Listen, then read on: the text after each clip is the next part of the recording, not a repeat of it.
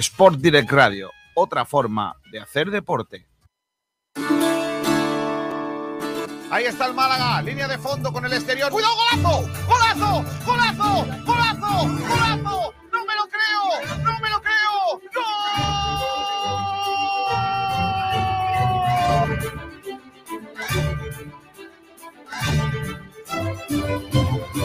José María un día me, me dejó marcado, ¿no? Me dijo, aquí hay dos objetivos, claro, que es, primero, salvar la empresa, salvar el Málaga, la entidad, y después salvar la categoría.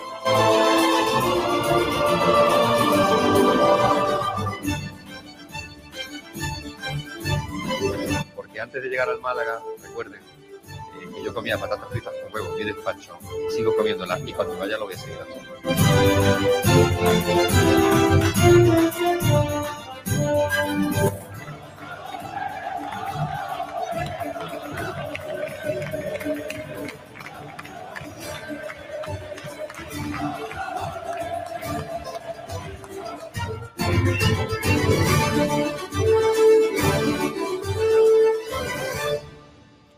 Hola, ¿qué tal? Saludos a todos y bienvenidos a Frecuencia Malaguista. Hoy es 8 de marzo y como tal se celebra el Día de la Mujer. Así que felicidades a todas y gracias por hacernos eh, mejores eh, a, todos. Hoy es eh, Día Internacional de la Mujer y lo vamos a celebrar dedicando nuestro programa precisamente a ellas, aunque vamos a hablar, por supuesto, de esa actualidad del deporte malagueño en eh, esta jornada. Una jornada en la que el Málaga eh, empieza ya a mirar eh, al fin de semana. Lo que ocurrió anoche fue lo que no queríamos, que la Real Sociedad B, RSOC B, ganase su partido frente al Sporting.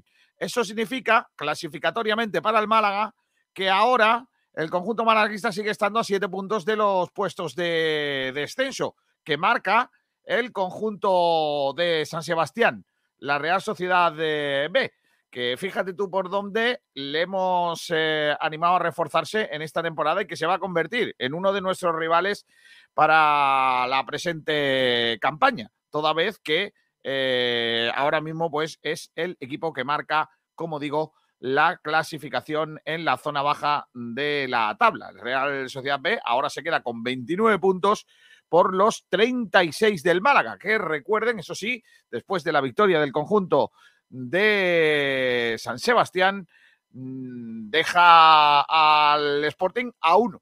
Mm, O sea, estamos por delante del conjunto sportingista un puntito. A dos del Huesca, a tres del Zaragoza, a cuatro del Leganés, que es decimotercero, del eh, Lugo, que es decimosegundo, a cinco de Las Palmas y del Oviedo, y del Burgos, que son noveno, décimo y décimo primero, a seis del Ibiza octavo, a siete del Cartagena y a diez puntos de los puestos de promoción de ascenso, eh, concretamente de la sexta plaza que tiene el Girona, a 13 de la Ponferradina, que es nuestro siguiente rival de este próximo fin de semana. La Morevieta está a 10 puntos en el descenso, o sea, estamos a 10, a 10 puntos del, eh, penul- del antepenúltimo y a siete puntos del cuarto por abajo, que significaría el primer equipo que eh, descendería mm, de segunda división. Así que a seguir nadando, a seguir remando, a seguir trabajando, porque no queda otra para este Málaga Club de Fútbol. Si llevamos una racha chunga, la del Sporting tampoco es mm, buena. Todo lo contrario. Pedro Jiménez, productor de este programa. Hola, Pedrito. Muy buenas, Kio, compañeros, ¿qué tal? Viste Pedro Jiménez como debe, no así Pablo del Pino, que viene a lo Antoñín con gorra. Hola, Pablo del Pino, ¿qué tal? Muy buenas. ¿Qué pasa, Kiko? ¿Qué pasa, Pedro? La, tu- la tuya al menos no es de los New York Yankees. Claro. Bueno. Es una gorra clásica, hombre. Classic. eh, Es que es mejor verme con gorra que verme como tengo el pelo ahora. ¿eh? Efectivamente. Es que como no ganas una porra desde que empezaste en frecuencia malaguista hace ya. No, no, sí las gano. Pero como aquí los repartos de los premios son raros. ¿Raro? Sí, Madre sí. ya estamos, ya estamos. Mamma mía. La ruletita Pero- esa de Pedro, sí. La rolecita de, de que Pedro. eso hizo ayer en el programa, Pablo. Sí, sí, sí. Bueno, Pedro, cuéntanos qué estamos preguntando hoy a los oyentes de frecuencia malaguista. Pues tenemos varios debates planteados en nuestro Twitter. Eh, que ya nos pueden dejar sus comentarios. El primero es, ¿repetirías con defensa de tres y dos carrileros? El segundo, vuelve el debate a la portería. ¡Vamos! Aunque para José Alberto no, da- no hay debate. No hay debate.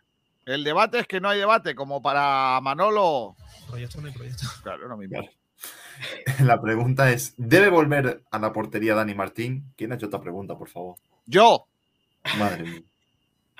¿Qué coño tiene que pasar en España para que usted asuma alguna responsabilidad? yo, yo asumo responsabilidades, no pasa nada. Y el tercer debate, ¿qué opinas de la suplencia habitual de Ramón? ¿Cree que se equivoca el técnico en no ponerle de inicio? Ahí no tengo maquinillo, no sé qué poner. Nosotros Pues de- merecemos respeto. Nosotros. Se puede, vale. En fin, Sí. es que no tengo maquinillo para todo. Aunque hay algunos que valen para todo. Por ejemplo, este. Proyecto no hay proyecto. Es que encima la risa al final de la, de la Sí, sí, frase es- queda es- espectacular. Es, es espectacular, efectivamente. No, hombre, no, no, no. ¿Quién ha puesto el maquinillo ese, hombre? De- del Pino. Este buenísimo. Viajero mochilero dice del Pino que puedes ir al peluquero sin necesidad de que te toque la porra. No, no, hombre, pero si, si hay una manera de ir gratis. Ay, Dios mío, qué bueno. Madre. Eh, Lo que pasa es que eso implicaría tener que abonar. Y entonces, claro, Claro. hay un sitio más no difícil que hacer un simpack en el peluquero. Pues te, voy a decir que he hecho uno. ¿Qué si quieres, dices? Os lo juro. Lo cuento rápido. No, Fui a pelarme, fui a pelarme a, a la Cruz Verde, por lo que sea. Acabé en un peluquero de una persona de, de origen que no era español, que era de origen. No sé de dónde era, pero no hablaba español. Señores, Entonces, voy a serles sincero. Estoy hasta los cojones de todos nosotros. Hoy Muy bien. Sigue, sigue. Y pues nada, pues me pelo, termino de pelarme y tenía un, la tarjeta, papá, y Sí. voy a pagar y me dice que no, que no tengo datáfono. Yo, pues, espabila y te compro un datáfono, a mí que me estás contando. Y le digo, bueno, te hago un Bizum. Me dice, no, es que tampoco tengo Bizum. Digo, bueno, hijo, pues ya está. Y me dice, ya con malas maneras, él ya intuyéndose que no le iba a pagar, me dice, llégate a un cajero de aquí al lado y saca dinero. Y digo, bueno, venga, lo voy a hacer. Voy al cajero y no me saca el dinero pues, porque en ese cajero no me funcionaba. Y vuelvo, se lo digo y me dice el tío, no, no, no, pues ahora mismo te vas a Calle Lario, saca dinero en Calle Lario y vuelve y me paga. Digo, sí. Y si quieres también te hago un masaje después. Y me puse sin pagar. y voló, y me hizo volar. Y yo volé de él, pero volé de él, pero acá volar, volar. Y él voló. Y... Por eso ya no me pelo más. No, no, ya, ya, pero no pasas por esa calle nunca más, ¿no? No, no, no, no puedo. Bueno, ya está. Eh, después de la aventura del gran Pablo del Pino, saludo a Ignacio Pérez. Hola, Nas- Ignacio, ¿qué tal? Muy buenas. Buenas, ¿qué tal chicos? Eh, no tienen que ser muy buenos tus cascos, aunque lo aparenten, porque el otro día fui a cambiar el móvil y me regalaron unos iguales. ¿Qué estos? Sí, iguales, idénticos. Los tengo en una caja aquí guardados. No sé, no los voy a estrenar nunca. Me habrá engañado a los reyes. ¿eh? Yo que sé, los Reyes Magos. Yo solamente digo que, por lo que sea, fui a, cambiar el móvil y me han regalado unos cascos como ese. O sea que A mí me regalaron uno, un, de estos, un altavoz y resulta que venía con el colacao. A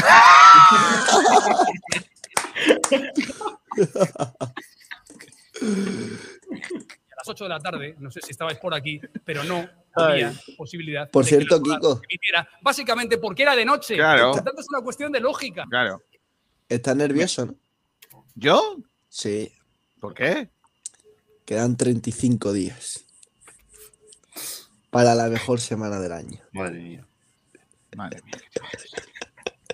Tengo ¿Quieres muchas ganas de programa, decir. ¿Quieres hacer un programa de Semana Santa? Sí, de hecho, te voy a pedir acreditaciones para todos los días. Voy a ir delante de. de- Pero a mí no me la de pide, pro- pídesela a la. A la A no, Paco, de la sí, Torre no, a, ¿cómo se llama? A la de esta de cofradías. A la, a la agrupación de cofradías. a la agrupación de cofradías. Efectivamente. Uf, que a mí pero- agrupaciones me suena solamente a agrupaciones de carnaval. La agrupación de cofradías no. Es que no eso existe. por supuesto. Bueno, eh, oye, que escúchame, que en este programa no se puede hablar de Semana Santa, ni de toros, ni de política, pero eh, eso no quiere decir que en el resto de la programación podamos hacer un programa de, de Semana Santa. ¿eh? Uf, vale, Sería vale, un vale. poco un programa de Semana Santa estilo Sport Direct con faltadas. Ojo, ¿eh? Este A, el ese, no va como debe. claro, a ese legionario, ese legionario no, no anda. No eh, lleva como debe. tatuajes, No lleva tatuajes. claro. No, no, Es- levantan, no levantan el trono como deben. Ya está otra vez la señora esa con tacones en el- con, Niño, deja de pedir cera. Ya está bien. No cruce por ahí. No cruce por ahí. Ha desafinado el corneta. Correcto. Y la sintonía sería que llueva, que llueva la Virgen de la Cueva. No, No, no, no, no, no, no, no, eso es una faltada. Antonio Roldán, ¿qué tal? Muy buenas. Vale, Antonio. Ahora, ahora. Hola, compañero Kiko. Oye, podríamos Sí, hacer si a la tercera no entra, lo sacamos del programa. Decimos, hola, Claro, buenas tardes, es que- buenas tardes, buenas tardes, y Pero fuera. ha sido a, a la una, antes de llegar A la dos, segunda, he a entrado, las ¿eh? Correcto. Bueno, eh, va- eh, vamos a empezar por la prensa, Pedrito. Prensa del día con Bendita Catalina. Vamos allá. Bendita Catalina, el restaurante Nañoreta Resort te ofrece los titulares de la prensa. Venga, vamos allá, Pedrito.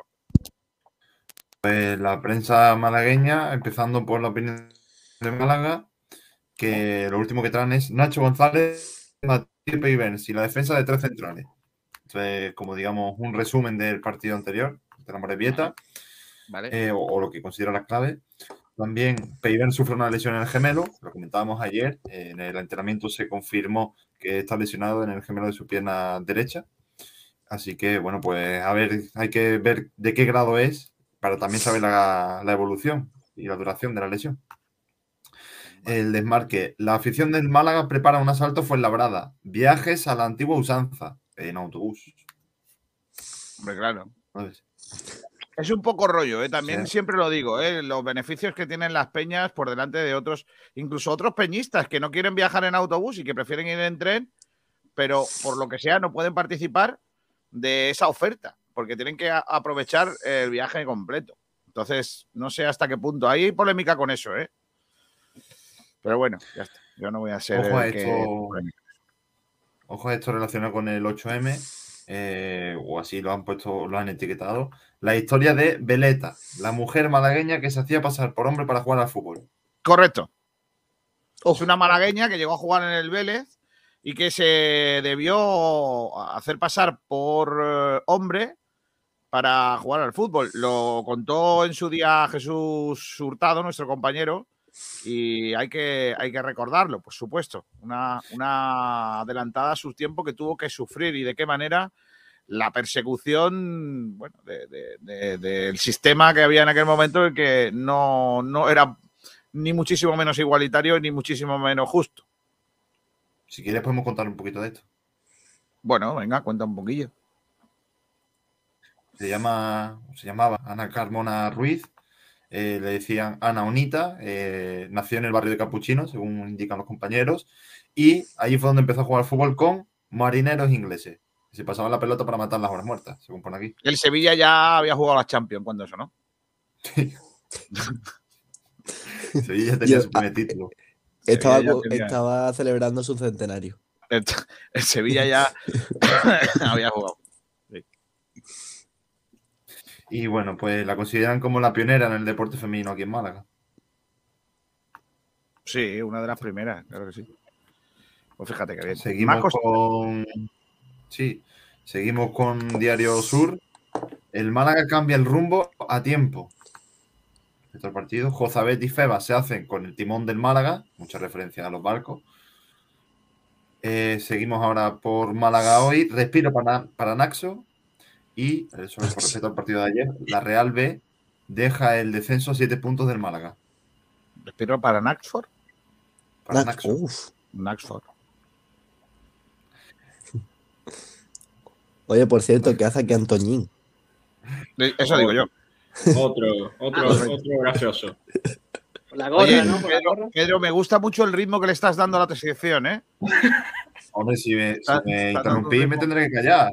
Queréis, sigo tú- hablando por encima Tú vuestro. sigue, sigue, y nosotros ya nos callaremos. Vale. ¿O no? Por último, por Radio.es, día de descanso tras la jornada de recuperación con la lesión de Peivens.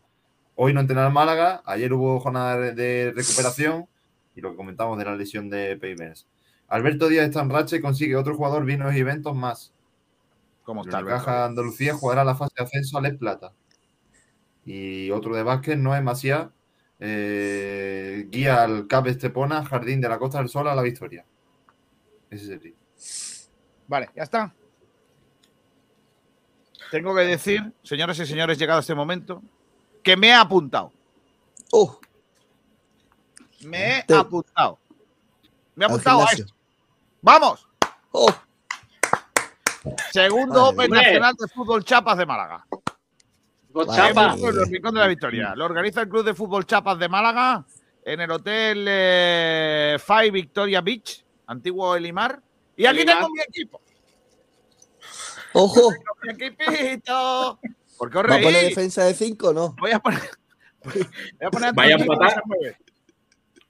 Firma el ¿Se empate. la chapa? Mira a mi portero, mira a mi portero, niño. Oh, qué bien. porterazo, niño. No será, no será Capó, ¿no? No será Capó No, del no. Sabadell. Capó, no, ¿Ha no, no. escuchado a. Pedro no, eh, Kiko? Mira, mira, mira, mira, niño. Oh, madre mía. Se Qué ve. equipazo tengo, tío. Madre mía. Ah, eh, de oro, ¿eh? me De oro, el jugador de oro, ¿eh? La chapa de oro, Claro. dorada. Messi. Son equipazos, son equipazos. Bueno, pues ya sabéis que este fin de semana se disputa. ¿Eh? Eh, eh, yo el año la, la primera, en la primera edición quedé eliminado en la fase de grupos.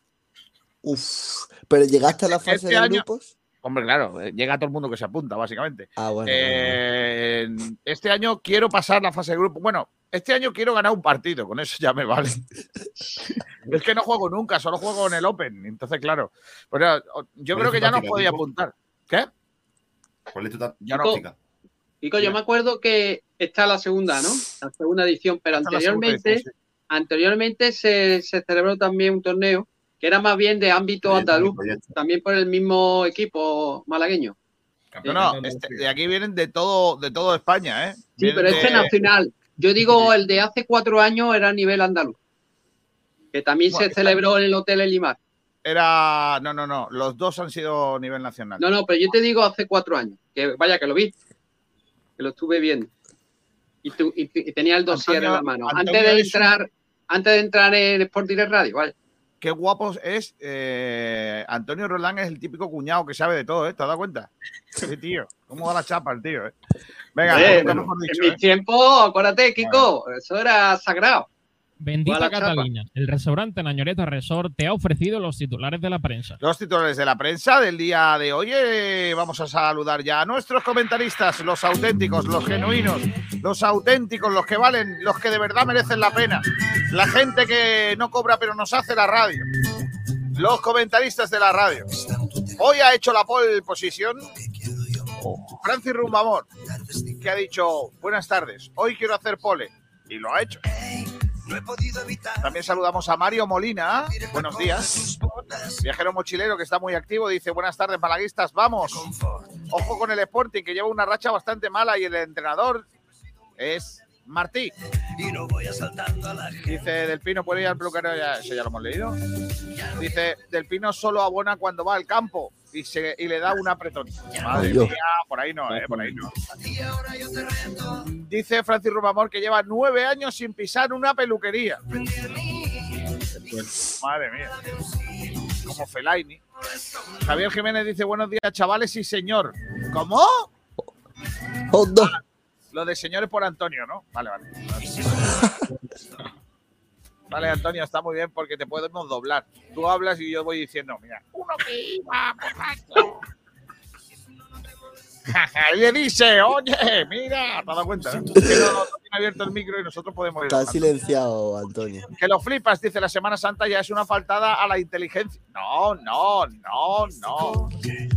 Viajero mochilero dice, ¿para cuánto tiempo es lo de Peiber?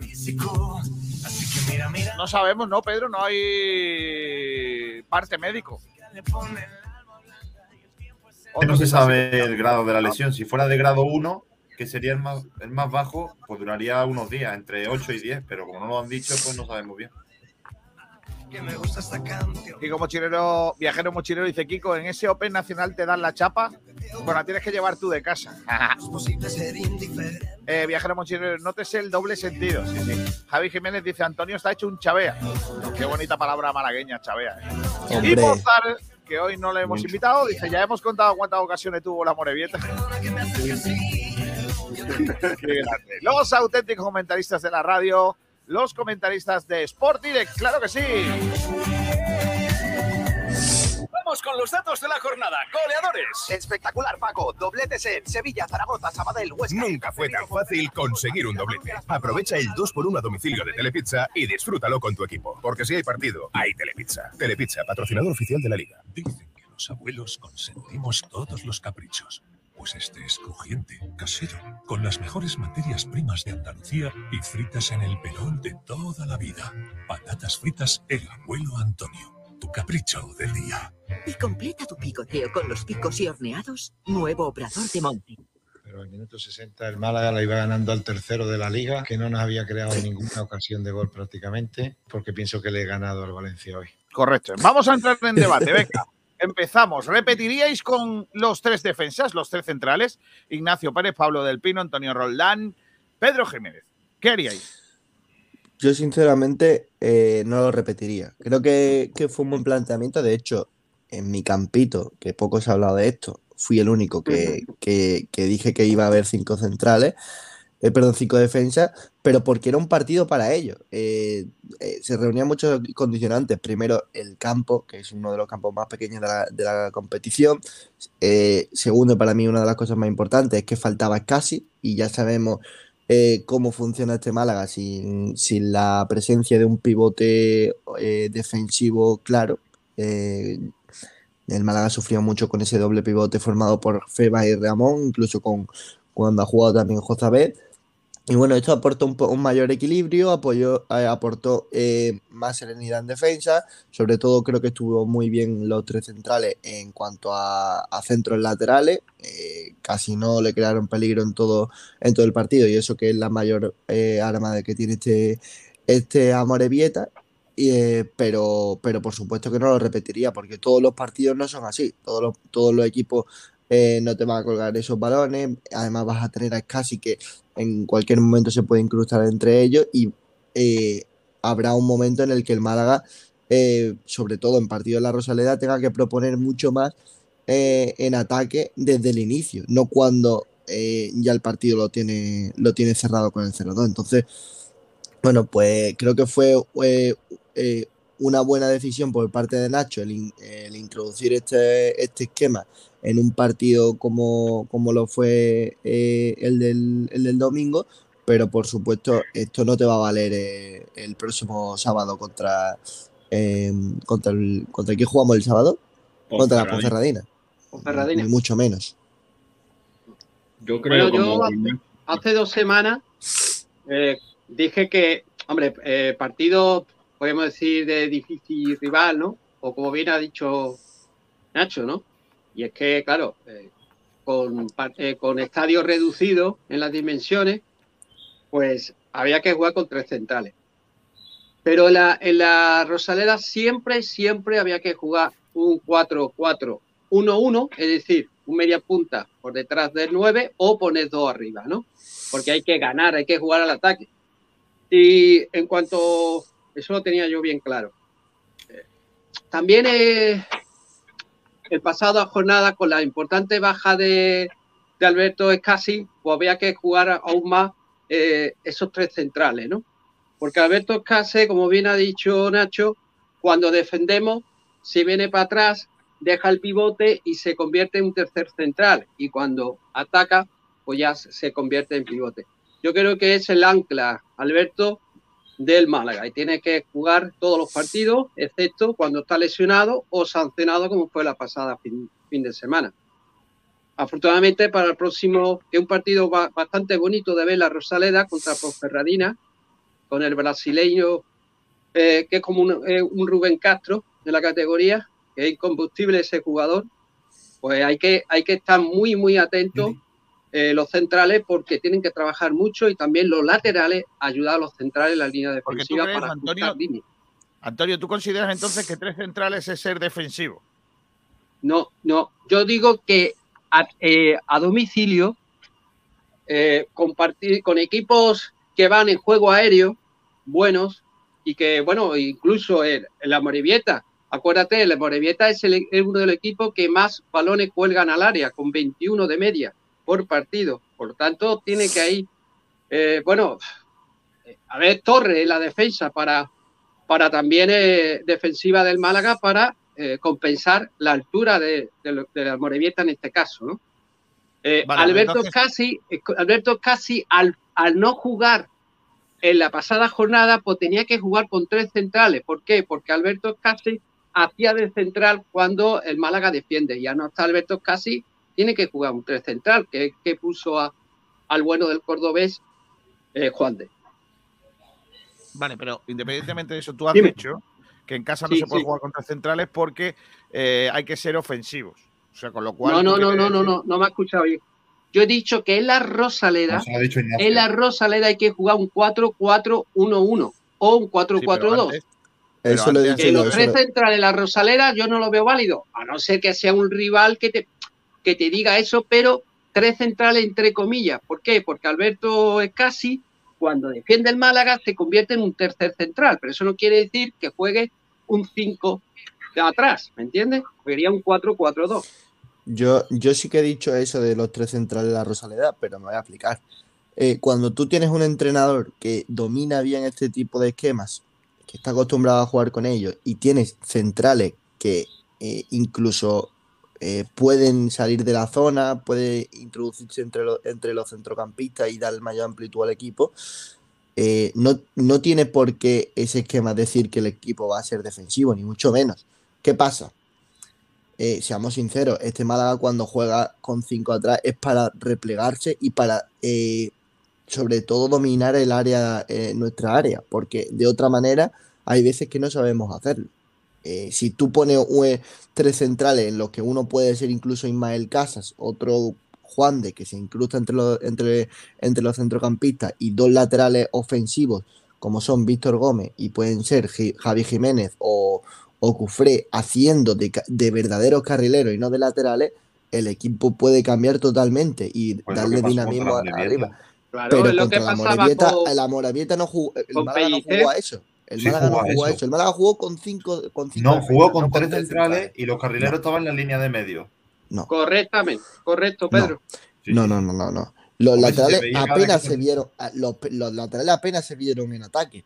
Eh, Pero ¿por qué no, que se no dejó ver- subieron, Nacho? No subieron, es otra entonces, cosa. entonces fue una defensa de cinco, no, no tres centrales como puede sí jugar se vio el, el Inter de Conte o En la primera parte, sí Nacho, claro, la primera parte vi- es lo que dice Pedro y lo que Víctor sí, la primera parte sobre todo.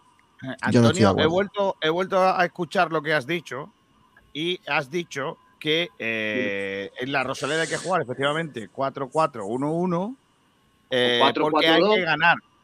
Porque hay que Claro, ganar. y, Porque, pero hay que ganar en el entonces, ¿tú sentido que hay que jugar. tres- tú, tú entiendes que con tres defensas no se puede ganar. Yo no digo que no se pueda ganar. A ver si me explico bien o no sé. Yo digo que la Rosaleda Sí. sería un poquito no jugar al ataque Entonces, eh, los jugando con tres centrales. los- Porque los jugaría, jugaría al contraataque, podríamos decir. Jugaría al contraataque, que- Kiko. Escúchame, los equipos que juegan Sí. con tres centrales son defensivos y of- o ofensivos. ¿Qué son?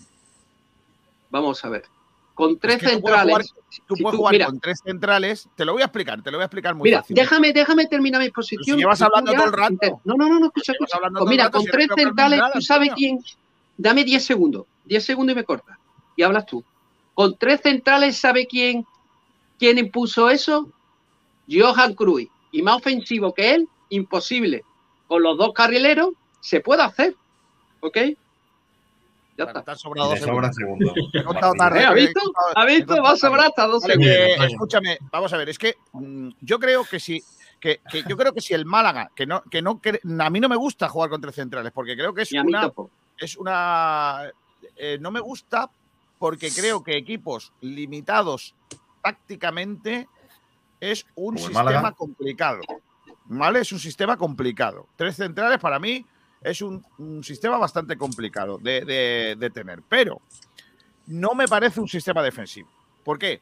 Porque si los dos carrileros son extremos o son dos tipos de largo recorrido, entonces estamos hablando de que igual en el medio campo tenemos cinco. ¿Vale? Entonces, por eso creo que no necesariamente es defensivo. Es que eso de que jugamos con tres centrales es defensivo, depende de lo que tengas en el medio campo. Si juegas con tres centrales y los dos laterales tienen menos recorrido que el autobús de línea del Valdé, pues lógicamente lo lógico será que juegas con cinco defensas, no con tres centrales. Esa es la cuestión. Pero si juegas con tres centrales y en el, cinco te- en el, en el medio te pones cinco con un doble pivote, dos, dos carrileros y un, eh, y un medio centro eh, ofensivo, un medio punta, oye, estás hablando que tienes, cinco tíos en el medio campo. Pues ya no eres tan defensivo, es más bien ofensivo. Por eso yo creo que eh, no, no sería para mí, eh, si se diera la, la opción de jugar con tres centrales en la Rosaleda, decirle al malaguismo que es que Nacho es muy defensivo. No creo que sería eso. Lo que pasa que, claro, se entendería, se entendería como alguien defensivo. Y dicho esto, yo vuelvo, insisto en que creo que el, el dibujo preferido para el técnico nuestro es el 4-4-2 o 4-4-1-1. 1-1. O sea, 4-1-4-1, ¿no? que es el que más ha, ha utilizado, ¿no? Con, con tres tíos en el eje, ¿no? En el, en el eh, centro del campo, como una especie de, de diamante o, o- o de rombo. De rombo. Eh, yo creo, eh, sobre todo para ahora de poner tres centrales, el problema es que el Málaga tenga tres centrales. Claro, porque ese es el gran problema. Si, si, se le, si Peiber no está, ¿cuál es la otra opción? ¿Poner Casas. a Casas? No me gusta.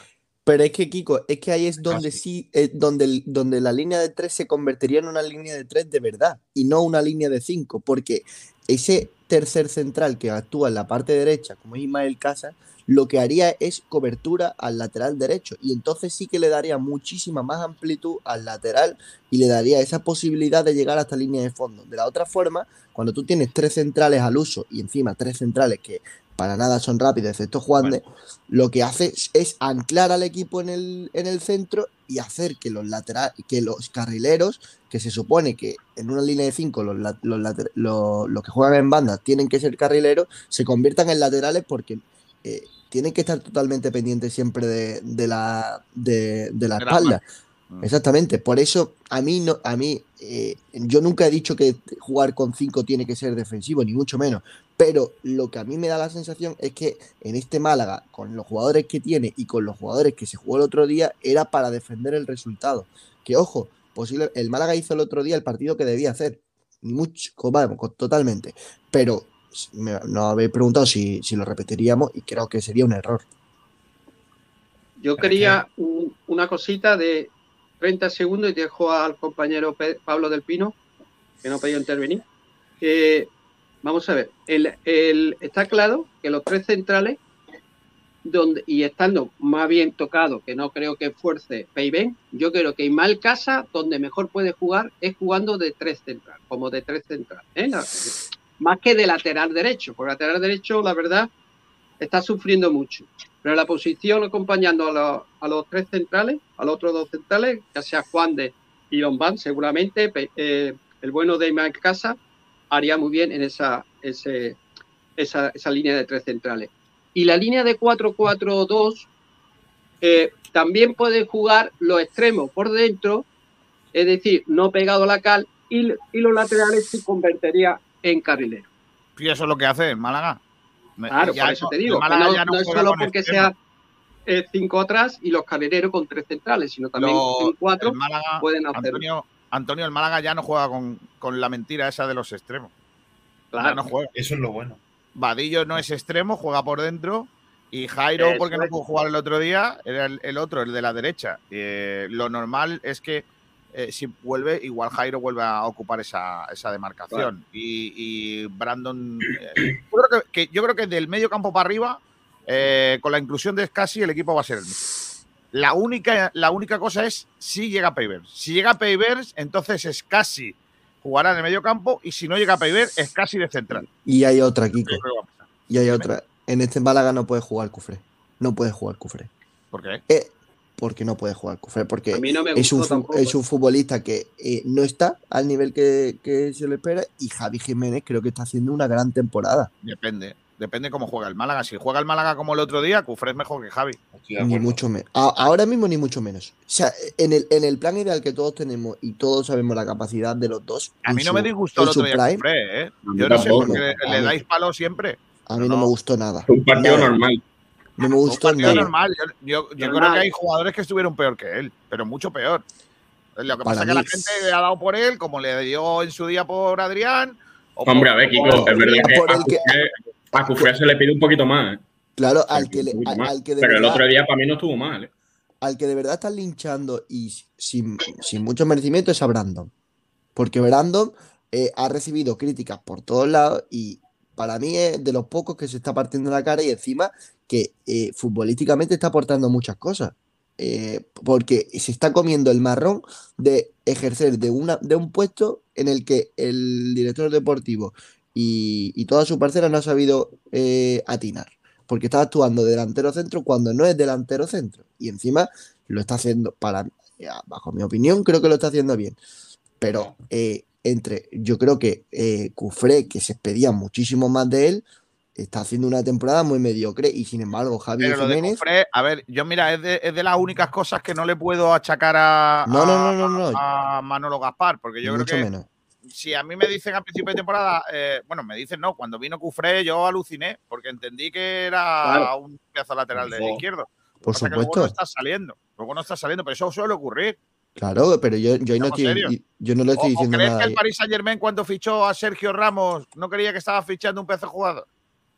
Sí. Pues, ¿Qué bueno, está pues, haciendo Sergio Ramos, aparte de calentar banquillo y ir al me, has puesto, me has puesto el ejemplo perfecto. Eh, se han arriesgado en un central que ya sabían cómo venía con el tema de las lesiones y con la edad. O no. O no ¿Por lo qué no? sabía. Bueno, Sí, sí, si por no lo lo menos sabía- sabía que estaba, que estaba lesionado, ¿eh? Pero sí, estuvo a punto de ir al Pero- mundial, al europeo ese. Pero de todas formas, de, de todas formas, el tema de Cufré es distinto. Yo, yo estoy de acuerdo contigo. Eh, yo creo que el, el, eh, Manolo Gaspar hizo una gran eh, competencia en ese lateral izquierdo con dos laterales que habían demostrado su valía en la categoría. Sin- vamos, totalmente de acuerdo. Pero creo que actualmente sentar a Javi Jiménez para poner al actual Cufré me parece una barbaridad. Me parece una barbaridad. Yo Bueno, creo que pero, la- pero- por otro lado, Ignacio, en este esquema que le favorece a Cufré, si recuperamos a Cufré y recuperamos a Víctor, como, como pasó en el partido anterior, tenemos unas bandas que son buenísimas. totalmente. ¿Pero lo hemos recuperado? No. Hombre, el partido es complicado que lo recuperemos. Y es más, jugó bien. El mejor partido que he visto a Cufré. Fíjate. Pero, pero Pedro, Pedro, ¿por qué quita a Javi Jiménez y pone a Cufré? Es que no lo pues entiendo. porque, porque, Porque no Javi Jiménez mismo puesto. se, se presume que es más defensa. También. Sí, bien. Pero Javi Jiménez Pero- también sube por banda, ¿eh? Tres o cuatro Sí. veces Mucho, y Sí, ha, puesto, ha entre uno y ninguno más balones que Cufré. Correcto. ¿Y cuántas veces Jugando vimos a más el otro día? ¿Cuándo- ¿Cuántas veces vimos a Cufré el otro día en ataque? Ninguno. Ninguna. Claro. Parecido. Pues para eso prefiero a Javi. Jiménez. Parecido. Sí Y además no- un jugador que es propiedad, Javi Jiménez. No, pero eso es lo de menos. Lo de la, la Uy, Eh, si ahora no conviene los aquí- pollitos, ahora no conviene si los pollitos. No, porque, si no, porque aquí Miguel Almendral te diría, ¿cómo que es lo de menos? Vas Claro, a porque además- un Ahora por eso es lo que le, por eso iba el tirito. porque por los nadie dice pollitos, nada de Víctor Gómez. ahora y lo Gómez defendemos. pollito. Es que eh, aquí el que al que, aquí el que se al que merezca jugar tiene que hacerlo. Por mucho que se llame eh, Vale. Víctor Gómez o se llame Cufré o se llame como se llame. Porque Bueno, vamos tampoco, tampoco he Sí. escuchado decir nada de Dani Barrio y Dani Barrio va a acabar el contrato y no se le va a renovar.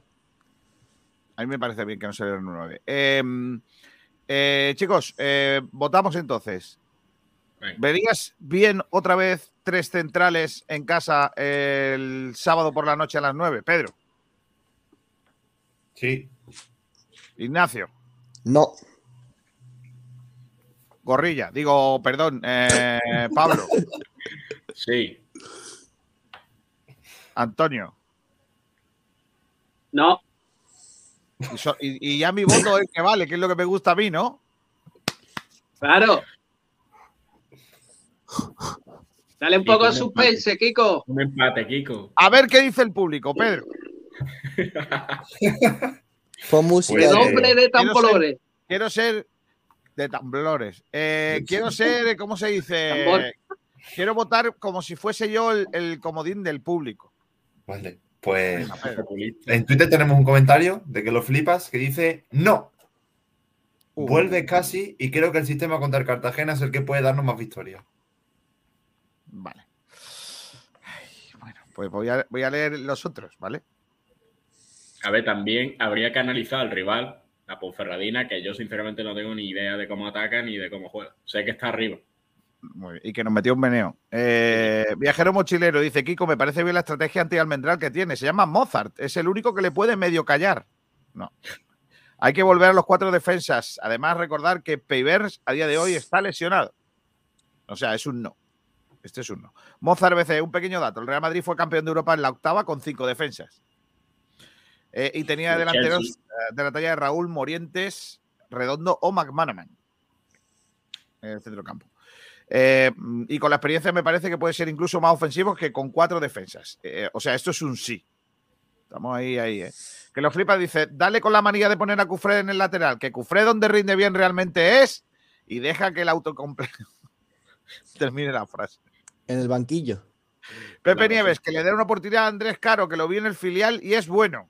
Correcto. Viajero mochilero, me vais a perdonar, pero Ismael Casas no está jugando nunca de lateral derecho y cuando lo ha hecho tampoco lo ha hecho mucho peor que Víctor. No estoy de acuerdo. partidos. Dos partidos Antonio jugados. Muriel, la FIFA va a abrir el mercado hasta el 10 de, mar- de abril. Para los jugadores de equipos rusos y ucranianos, ¿no podríamos pescar algún central o goleador? Pues sí. Ojo, Seleniov. Sois ¿De dónde tontos. Viajero Ojo. mochilero, al que se está linchando esa casa, por favor, los demás se lo merecen. Pepe Nieves, ¿se sabe algo de Adrián? No viene, no viene, ¿no? Adrián, yo creo que por lo que dijo el otro día el entrenador, No tiene no va, no va. Pues yo, pues yo creo que lo van a fichar. Pues porque será un- una cabezonería Pues, de. pues yo creo que lo van a firmar y, y- y va a aportar, ¿eh? Llama al arroz es ese, hombre. Vamos a entrevistar, a ver qué opinan.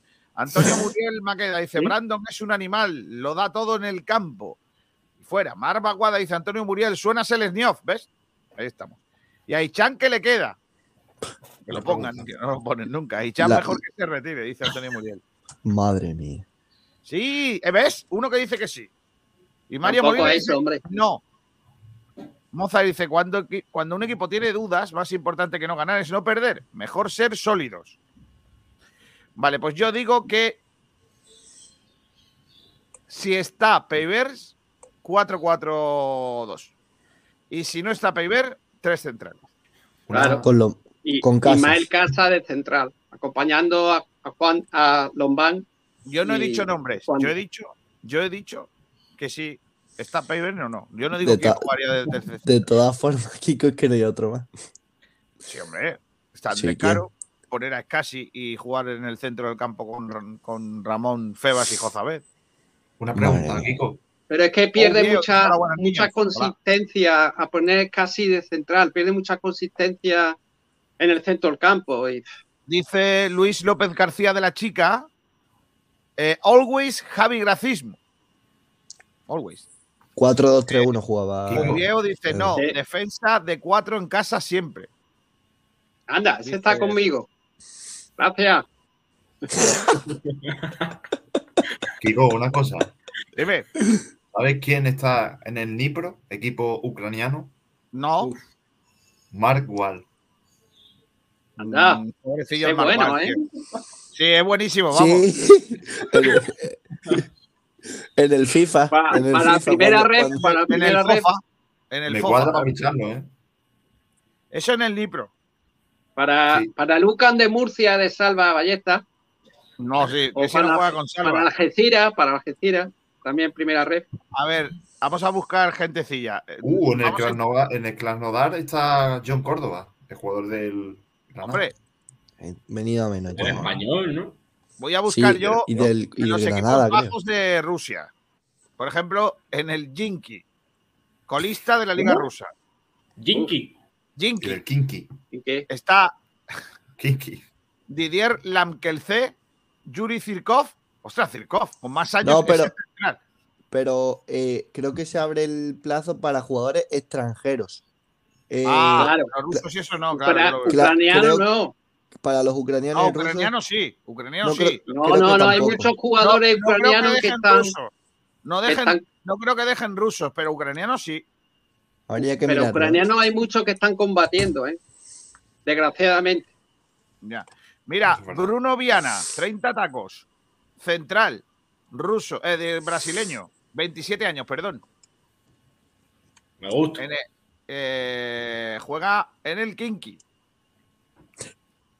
Manolo, Ese hace. bueno, ¿eh? ¡Ojo! En el Rubín Kazán está Haksabanovic. Eh, Vamos. Vamos, vamos. En propiedad, de hecho. Se está bien. Hax. Haksabanovic. Manolo mañana vuela.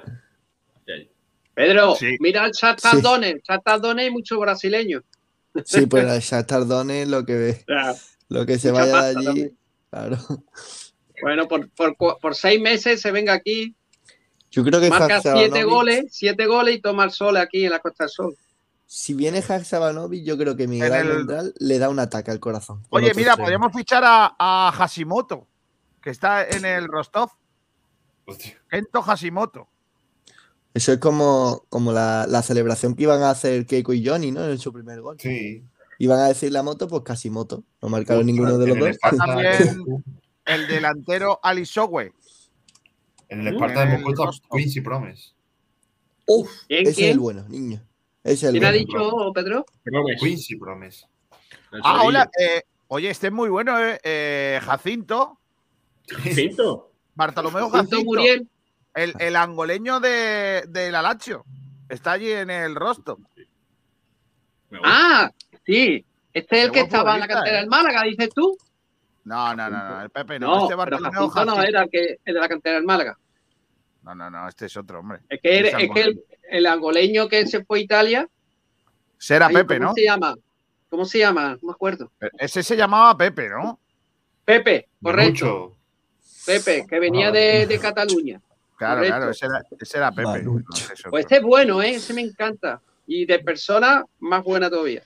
Excelente persona. Hombre, eh, podemos fichar, es que no sé si es ruso o ucraniano, espérate, este se llama, es ruso, sí, no lo Sí, podemos fichar, pero hay un tío que, que es muy guapo que es, apúntatelo Pedro, es Nikolai Poyarkov.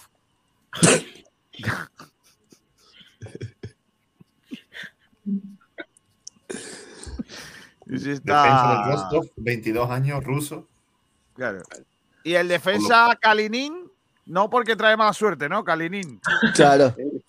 Pero depende, ¿no? Si es positiva la Kalinin. suerte o negativa, ¿no? Vendría, vendría con la ropa defectuosa. Este es ucraniano, ¿eh? Este es ucraniano.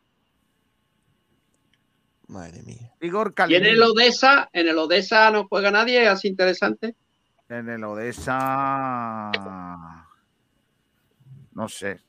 Es que, eh, eh, claro, lo- los equipos buenos va, va a ser más difícil fichar. Sí, claro, está claro. Mira, en También el. UFA. El, el UFA Fútbol Club. A ver quiénes tienen esta gente. Eh, tienen a. Bojan Jokic. Ah, Ese, ese tiene que ser bueno, ¿eh? Es esloveno, balcánico, tiene que ser bueno. sí, 35 años. Oh, Bueno, dentro Pero de la, de ese la tenía buena pinta, ¿eh? ese, ese futbolista era un buen central, ¿eh? Jugó Sí, en el sí. Villarreal, acordaros, Jokic, claro. del 86, esloveno. Los eslovenos buenos son Roglic y, y el otro, Pogachar. Esos son los eslovenos buenos. A El- ver, El, el eh, bueno, bueno es, es Donchi, ¿eh, Kiko? sí, Pedazo jugado de la, de la NBA. Tiago Rodríguez, centrocampista. Dylan Ortiz, delantero. El colombiano. 21 años, ¿eh? Este es bueno, ¿eh? joven. Este sería buen eh, fichaje, ¿eh? ¿Y de qué juega, 1,90 Kiko? No, 1,91, ¿eh? 21 Joder. añitos de Popayán, Colombia. Valorado en 300.000 euros. 300.000 euros. ¿Qué, ¿Central o delantero centro? Delantero centro, delantero centro. 1,91 delantero centro. Un Colombiano. 9 puro, puro tanque. A ver cuántos goles lleva. Vale, te lo digo. Porque, hombre, ¿Para. 7 goles más o menos? yo creo que no lleva ninguno. ninguno. Yo creo que no O lleva ninguno. ninguno. Lleva 7 o ninguno. A ver. Participaciones de gol 0%. Está muy bien. Partidos. Venga. es que ha jugado solo dos partidos. Entonces, eh, el, quinto, el quinto delantero de ese equipo. Sí, bueno, que no ha jugado ca- ca- ca- casi nada. Eh, ¿Alguna petición más de equipos en el Krasnodar, por ejemplo, quinto de la liga? Ah, ese es bueno, el Canadá. El Ahí va a haber cosas más interesantes. a ver el Krasnodar que tiene. A ver. El Krasnodar Mira después el Sheriff. El. Sheriff. Eh, mira, uno del Celta, uno que estuvo en el Celta, Junior Alonso, paraguayo, 7 millones de, Sí, de euros. pues. está valorado. Eh, Junior Alonso, este es está, Este volando a Málaga. buen futbolista, ¿eh? Eh, central, ¿eh? Junior Alonso. Está también el ex del Inter, Remy Cabella, El francés. el francés, 8 millones de euros ahí, casi nada. ¿Remy? ¿El que jugó en el Sevilla? Remy Claro, Cabella. claro, Remy, eh, Remy. No, no, no, Remy así. Cabella, este es otro. Este se jugó en el. eh, En el Marsella. ¿Cómo se llama? En el Marsella. Ah. Ah, en el Marsella. Y en el Montpellier. Este es otro. Eh, a ver, más gentecilla de este equipo que vamos a fichar. Cristian Ramírez. Este Cristian Ramírez es también ecuatoriano, 27 años, lateral izquierdo. Uy, mira, un Lo podemos cofre de la para la reacción de Sport Direct. También. Mira, ¿de, qué año? ¿De qué año es? 25 años tiene. Ah, está bien. Mira, el, para, bueno, para la próxima temporada por Cufre. Mm, ya está, es que no hay. No hay. No hay más que no sean rusos, o, o al menos aparentemente. Bueno, pues nada, eh, se abre un nuevo mercado, ¿no? El, el mercado de ahí, pero bueno, eh, no, no veo yo al Málaga gastándose el millón de euros ese que decía que estaba ahorrando Manolo Gaspar mm, ahora No. mismo, ¿verdad? No, y menos en una liga extranjera, Kiko. Recuerda eso. Ya, porque Manolo Gaspar haría como nosotros estamos haciendo.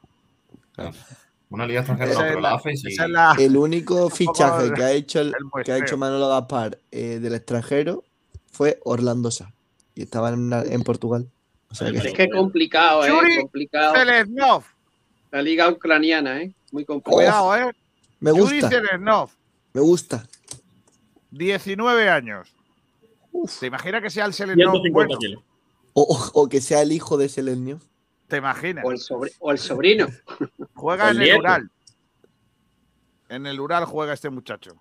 A lo mejor marca los mismos goles que el padre. ¿eh? Eh, juega como centrocampista izquierdo, Ura- eh.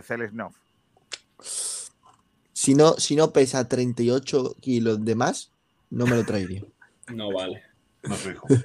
Correcto. Bueno, pues entonces eh, voy a leer algunos mensajes que hay por aquí.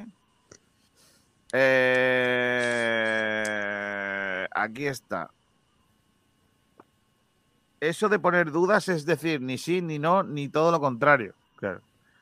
Mario Molina, en el caso de que viniera Rondón, ¿qué os parecería? Buen jugador. Joder. Un espectáculo. Vaya, pero- si viene, Harper- me, me hago el carné, niño, del Málaga. Dice Pepe Nieves, y Harper está en el Racing de Santander, ¿no podría volver? Sí, hombre, claro. No, no tenemos otra cosa que Que no pueda verlo el Málaga, iría, me haría el carné. yo os, os digo que Rondón está loco por la música. También os lo digo. Correcto. Otra cosa es que el Málaga pueda pagarlo. Y por el dinero. Claro. Rafael Pero Quiroz dice: Pues sí, en el Nipro está Margual, es que es de los punteros de Ucrania. Imagina lo demás. Claro. Antonio Murel, a Malecón, buen defensa. Malecón. Ojo, y, y también está allí eh, Calle Quintana, ¿no? No, Mira, Calle Quintana está en. Polonia. En Polonia. Sí, está en Polonia. en Polonia. Jesse Ulli dice, el año que viene, ¿cuál va a ser el objetivo del Málaga? ¿Subir o permanencia? Sinceridad, por favor. Espera, se lo vamos a preguntar al director Proyecto, no deportivo. ¿Cuál es el proyecto del Málaga para el año que viene? Espera. Gaspar. Par. Proyecto no hay proyecto. Ya está. ¿Te vale? Eh, Antonio Muriel dice que venga Harper. Sí, correcto. Sí. Marva Sí. Alexander también estaba fuera cuando Gaspar lo fichó. No, estaba la fuera de. No tenía equipo.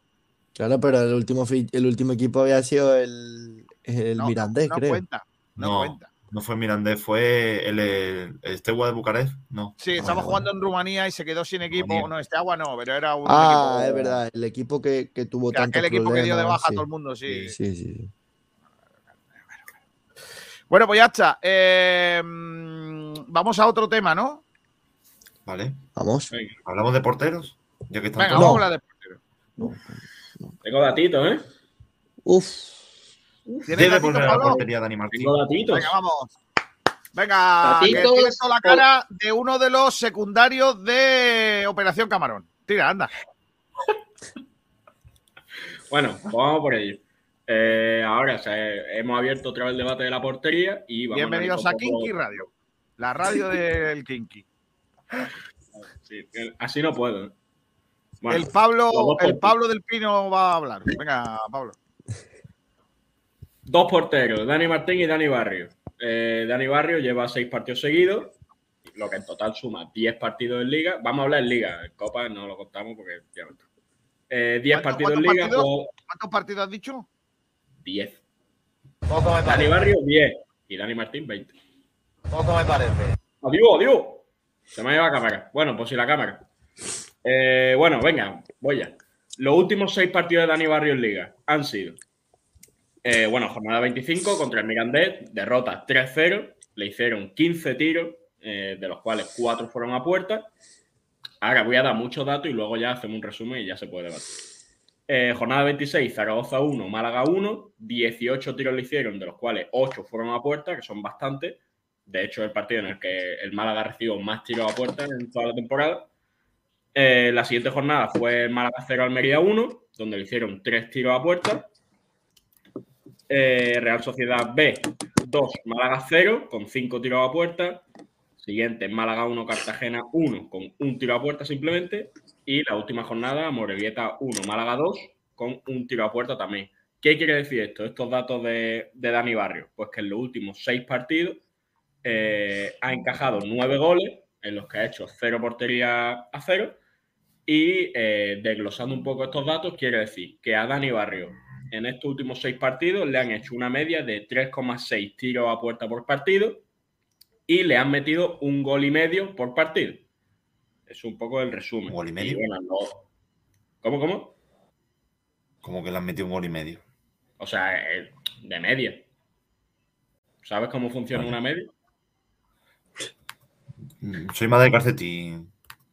Antonio, está hablando silenciado.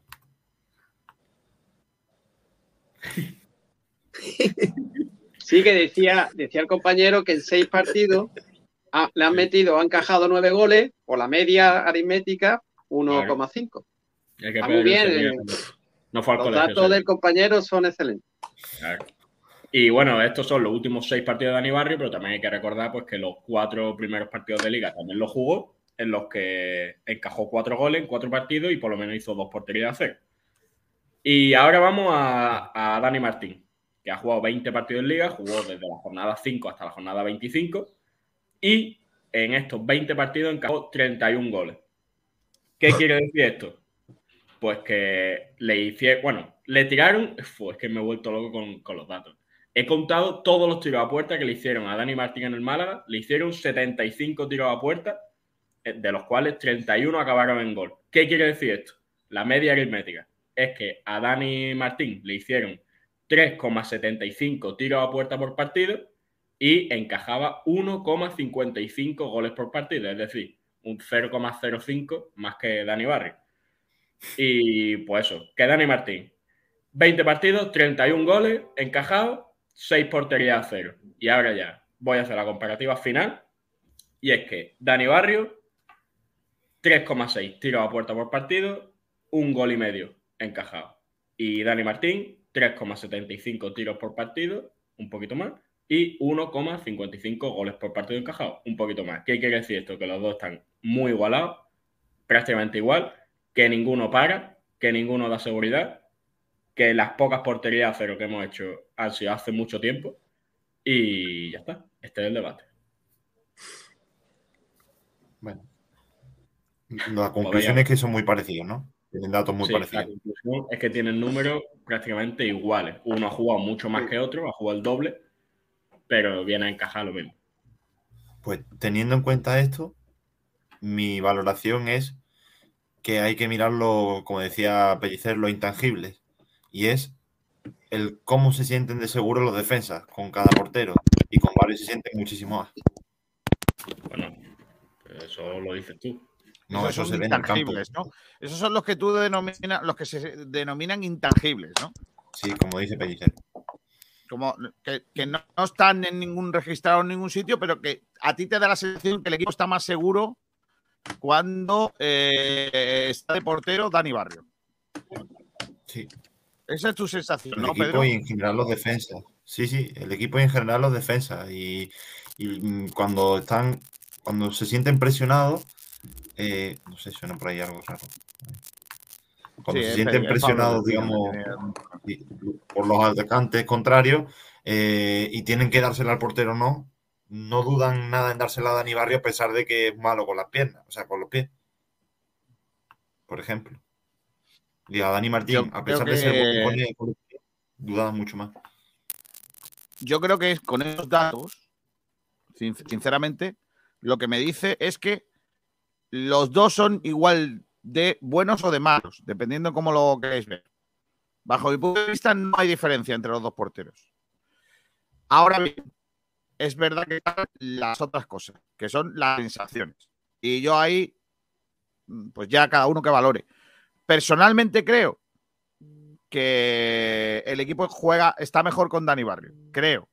Pero que no pasaría nada si pusiera Dani Martín. Sería el mismo portero. De hecho, me, tengo la sensación, así, a, a abuela pluma, que más paradas ha hecho Dani Martín. Creo. Más paradas decisivas, creo, que Dani Barrio. Porque creo, sobre todo, que en los últimos partidos a Dani Barrio, el pobre, cada vez que le tiran es gol. Y mira que él no quisiera, que no, no dejo que se, no, no digo que se las esté dejando, simplemente que es que tiene la mala suerte de es que, que se la tiran y es que no la paga. Eh, entonces, bajo mi punto de vista, mira, yo voy a plantear un debate. Igual que a Dani Martín se le quitó porque estaba en baja forma y porque había que darle oportunidades al otro a ver si respondía, pues ahora que últimamente cada vez que le tiran el gol, hagamos lo mismo, pongamos a Dani Martín otra vez, ¿por qué no? Bueno, yo los datos que ha dado el compañero, de luego, ha sido bastante importante. Ha hecho un trabajo bastante bueno. Y estoy de acuerdo con él. Eh, prácticamente eh, son idénticos, ¿no? Eh, yo he anotado aquí y de los, haciendo un símil, de los disparos a portería, una media que le disparan por partido, encajan la mitad. ¿Eso qué significa? De los disparos entre los tres palos.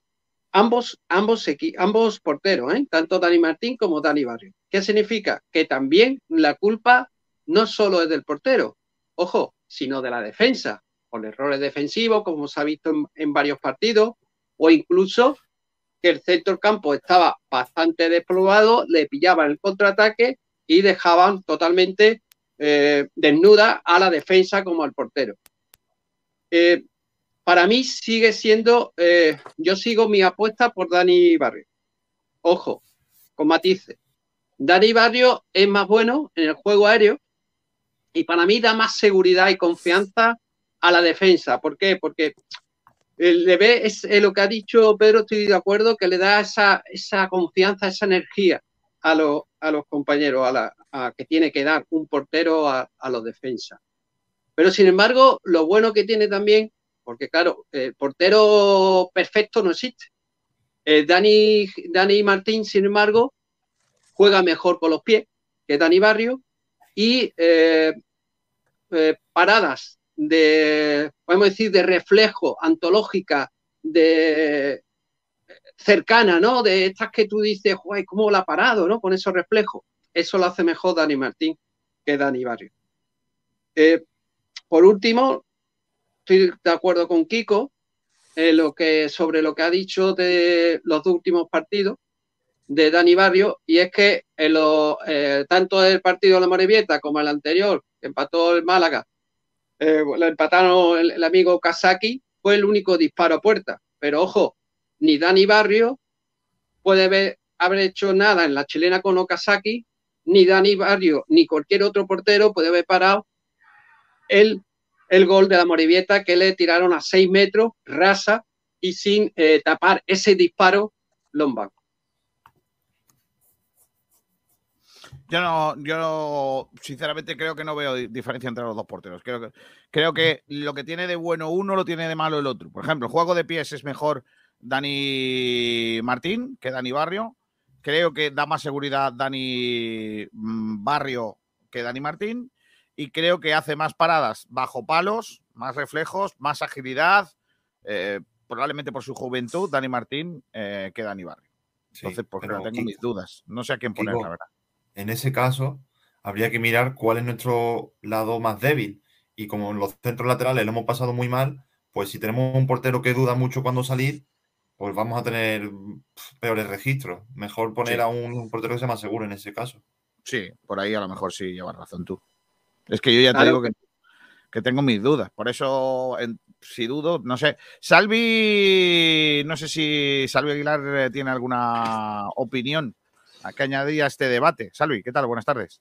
Muy buenas, Kiko. Pues estoy escuchando, eh, he visto por encima los datos que habéis comentado y para mí hay algo que creo que hay que tener en cuenta. Para mí es la seguridad que aporta un portero, no en cuanto a datos cuantitativos, sino a cualitativos. Creo que, en mi opinión, Dani Barrio ha ofrecido una mayor seguridad y el saber que tienes a una- un portero detrás que te va a responder, por lo menos en mi opinión, yo me quedo con, con Dani Barrio. Mm, Quizás por los datos que habéis comentado, pues decir que está bastante igualado.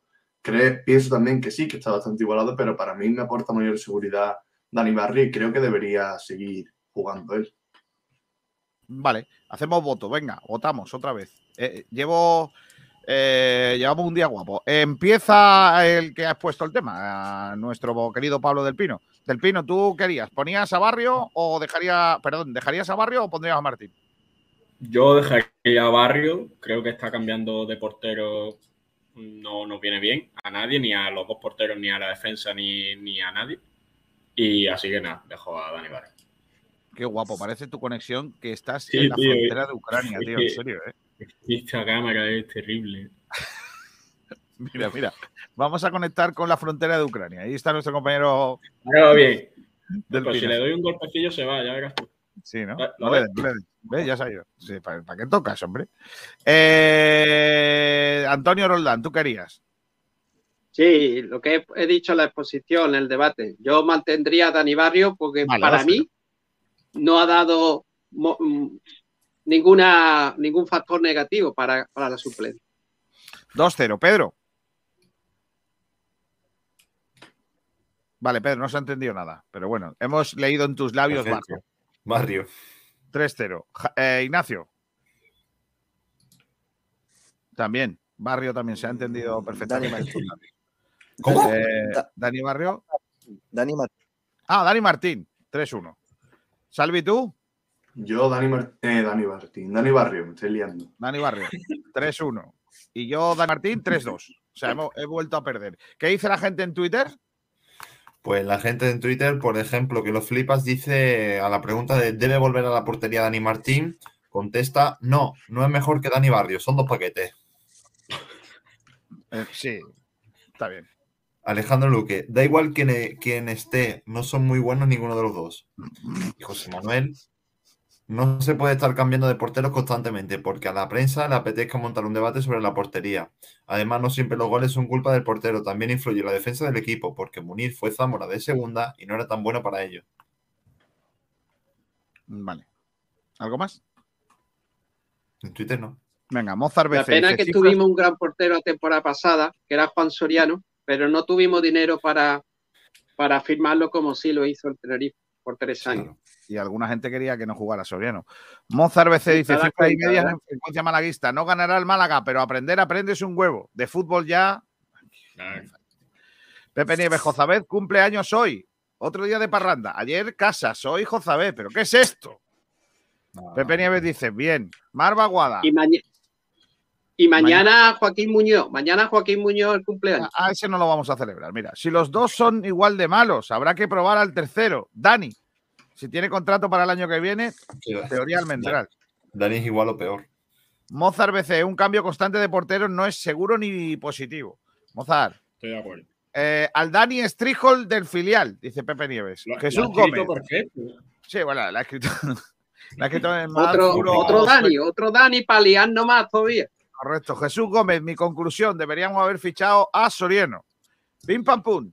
Deben darle minutos en portería al rubio del apellido raro y sentar a Barrio y Martín. Madre mía. Eh, El rubio del apellido raro. Claro. Mario Molina dice Dani Barrio. Fran Villa, el barrio, que canta muy bien.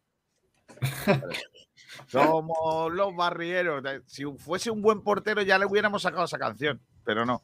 Pim Pam Pum dice, el portero cambiará cuando el entrenador vea conveniente y si tiene que cambiar todas las jornadas, pues que lo cambie. Que se saque el carnet quien no esté de acuerdo.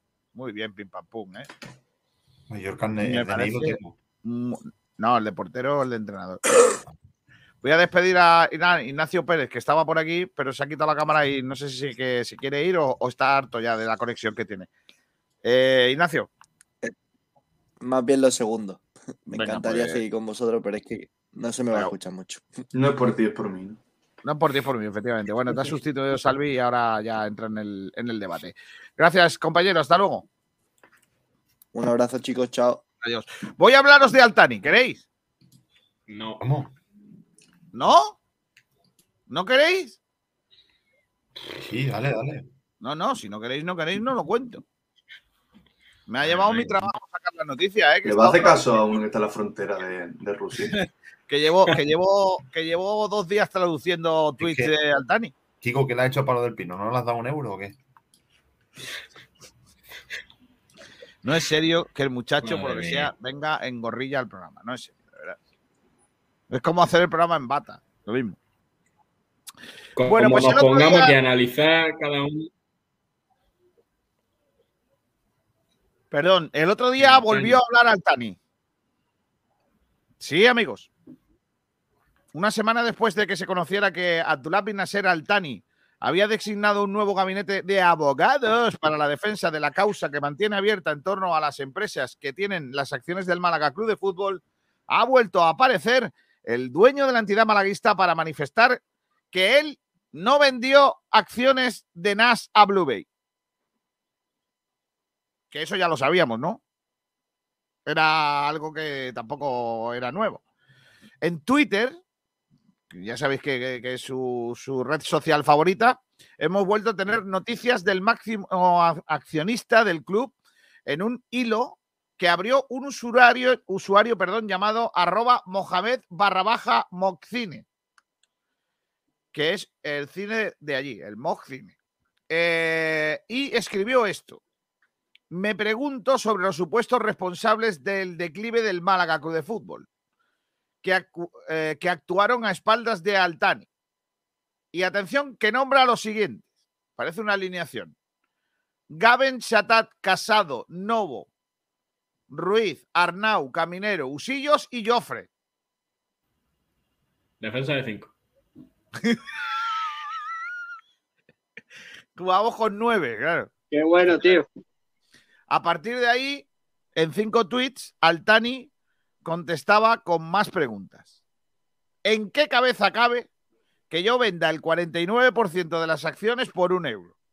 Además, indica que sería un movimiento que no estaría avalado por el gobierno de Qatar, ni del Ministerio de Justicia de su país, ni de la Embajada Española en el Emirato, con lo que carece- carecería de validez.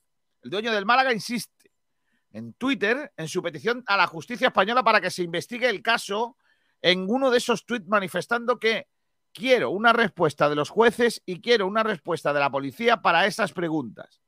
Por último, Altani reclama a la prensa que trate el asunto desde ese punto de vista y reclama a los medios objetividad manifestando.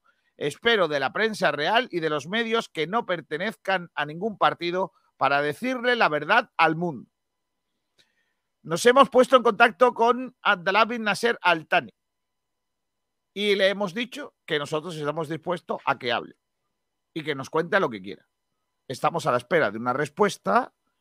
Lo que nos ha dicho de momento es que eh, con su gabinete jurídico, sus nuevos abogados, va a, a desarrollar una estrategia y no quiere salir a la opinión pública a decir cosas que pueda perjudicarle o afectar al juicio. Eso quiere decir, al menos leo entre líneas, que Altani estaría dispuesto a declarar. No sé cuándo, pero tiene pinta de que Altani habría decidido declarar en el juzgado. No me digáis cuándo ni cómo, pero me da la sensación de que probablemente de esas palabras se entresaque esa decisión. De estos cinco tweets, donde no hay noticia, ya os adelanto, eh, se ha dicho más cosas de lo mismo, más de lo mismo, insiste Altani en lo que yo creo que va a ser su línea argumental de defensa, que es que en su país no se ha desarrollado la venta de las acciones. Y con lo cual, en este caso, no serían válidas. Eso es lo que quiere defender Altani.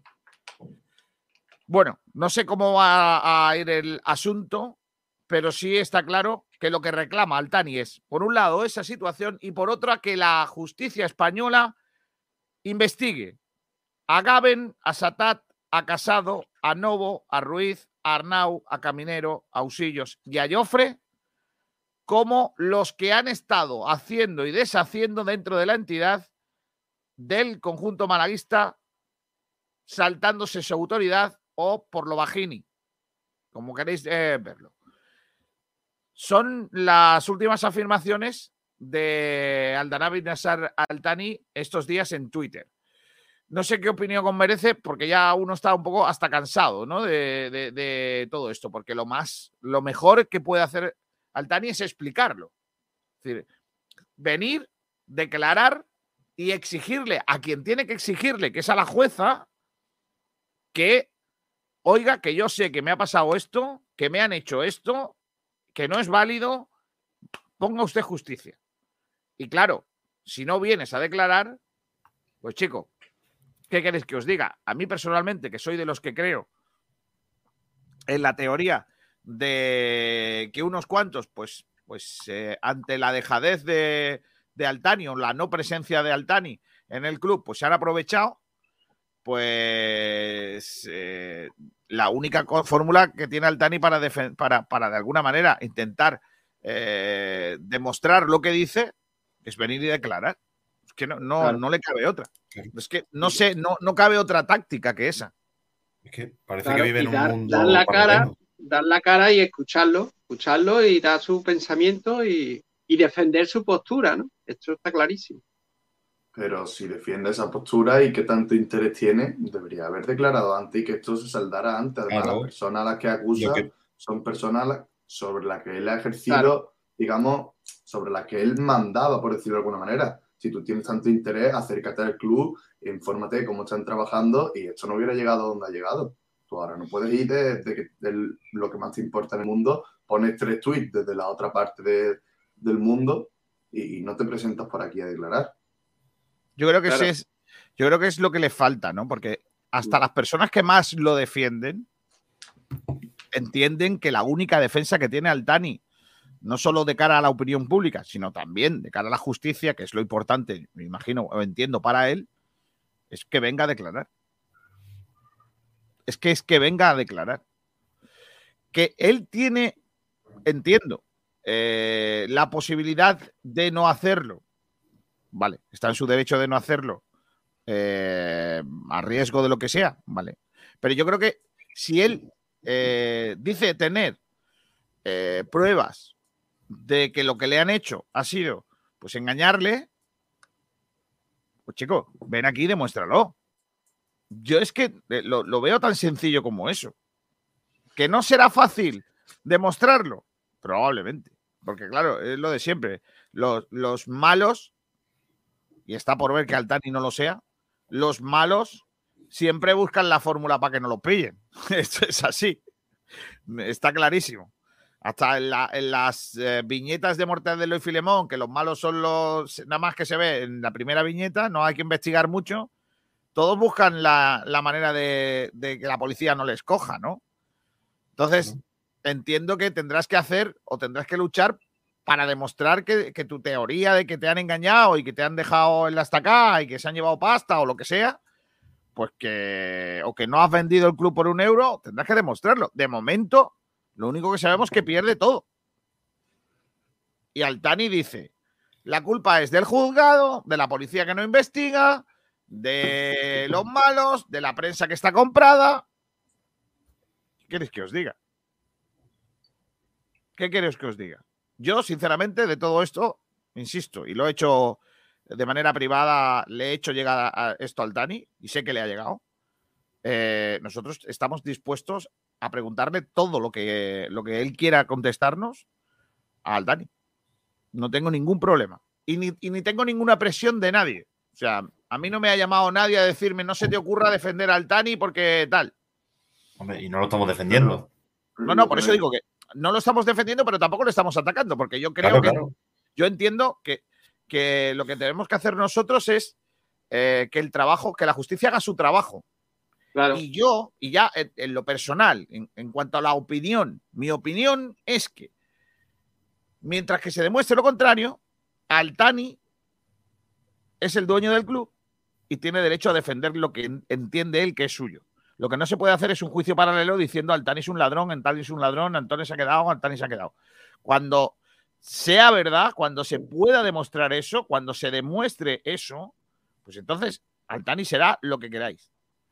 Porque yo también entiendo que los que estaban en las oficinas cuando Altani era el presidente, probablemente hayan podido hacer cosas que Altani no quería.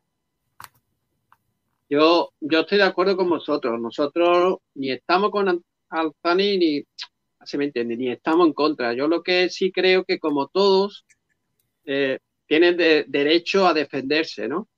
Como es el- la presunción de la presunción de inocencia, ni nada de culpable Pero, ni nada de inocente. tiene ese hasta derecho, que no se que escuche, haga, que se defienda. Se lo hasta que están no se escuche las dos las dos partes. Pero, pero se lo están dando. Pero él, él no sé por qué no viene, no es que no lo entiendo. Pues ahí lo que si no cuadra. viene, no pues no puede defenderse. Es lo que no cuadra, que tú tengas tanto interés y, y no hagas ni por venir a declarar. Que poner Por tú eso está te muy digo bien, que no lo pero que, que no casa lo que dice con lo que hace. Claro. Tú quieres. Yo creo que él, él ahora, compañero, se ve manchado, ¿no? Eh, Y si tanto le su- importa, le importa la- el, el tratamiento de, de cómo tratan los medios la situación, ¿por qué no vas a un medio y, y hablas?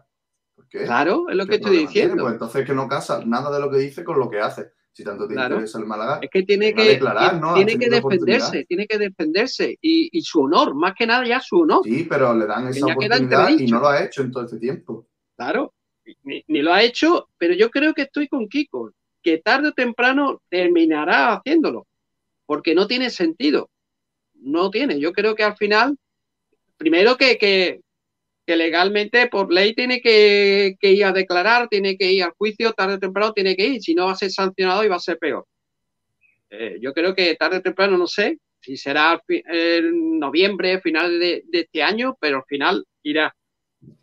Y bueno, eh, yo creo que ahí está el gabinete jurídico trabajando para la estrategia que ha dicho Kiko, que tampoco pueden declarar eh, ni con nosotros, ni hacer una entrevista, ni con cualquier otro medio, porque puede que le perjudique para, para el, bueno, el juicio, ¿no? Pero yo creo que también una de las culpas de que ha tenido el jeque, de la Binacer Alzani, ha sido claramente, bueno, pues su novatada, ¿no? En este, en este mundo del deporte, ¿no? Solamente sabía de, de caballo y de fútbol y de la gestión, pues no lo sabía. Y el que ha hecho, pues depositar la confianza en, en Abdullah Abdul, que bueno, que ha sido nefasto. Abdullah Abdul. Pues, eh, ¿Qué- el, jovencito, el jovencito, ¿te acuerdas de, de, de 32 años que vino unos aires de grandeza que se quería Onasi y era un don nadie. Y después, pues, pues aquí, como él, él mismo lo ha nombrado, ¿no? Jofre, eh, Casado, que ojo, yo con Casado estoy muy, muy, yo lo defiendo, ¿eh? Porque ha hecho bastantes cosas que, bueno, bueno, que Yo en incluso en, el, proceso- en el juicio en este te digo un pongo- dato, ¿eh? por Te digo un dato, gente pongo la mano, Antonio. En este proceso pongo por, por la Por mano Casado tampoco, por Casado tampoco, por Casado Hasta ha perdonado dinero al Málaga, ¿eh? Yo, hasta que se demuestre lo contrario, no pongo la mano en el fuego por nadie. Ya. Ni para bien Bueno. ni para mal. Eh, Casi, Ca- Casimiro, eh, Casimiro. ¿Casimiro? Es que le, le ha sido el nuevo apodo, ¿no? Apodo deportivo. Eh, eh, camino- camionero, ¿no? Porque vaya, yo creo que, ¿Camionero? que, que era, era, era de dibujo animado. Su dirección deportiva en el Málaga fue de di- dibujo animado. Por eso el, el, el subconsciente me ha dicho Casimiro, el, el pollo Casimiro, ¿te acuerdas? y, y Arnau, pues la verdad que no está bien. Era una gran persona Arnau, pero la dirección deportiva. Ahora, que le engañe, yo no lo sé. Yo ahí yo no me mojo. Yo me mojo la dirección deportiva que no han estado bien. Me parece que usted me va a permitir una auténtica gilipollez. Eso a la gente no le interesa ahora ni le preocupa. No lo digo Claro, yo, ¿eh? yo Lo lo digo porque le han nombrado el bueno de, de del jeque, ¿no? Esto, No, no, Altani no, Altani no ha nombrado, ha sido otro tuitero que nombró a todos esos y Altani, Ah, al, vale. hilo de, de- al hilo de eso, ha sido cuanto ha contestado. Eh, Ah, ok, voy, a leer, eh, voy a leer algunos oyentes, venga, que hay por aquí diciendo cosas muy guapas. Por ejemplo, que lo flipas, dice, hola, soy Artajani. Mis padres eran primos y ahora todo el mundo me engaña. Rumba Amor, que venga a España y demuestre su verdad y se cojan a los culpables. Está bien. Viajero mochilero, que se presenta a los juicios, que es lo que tiene que hacer. Si no lo hace, es porque oculta cosas. Sí, señor. Y Marva Guada dice: Yo quiero camiseta de Casimiro, director deportivo.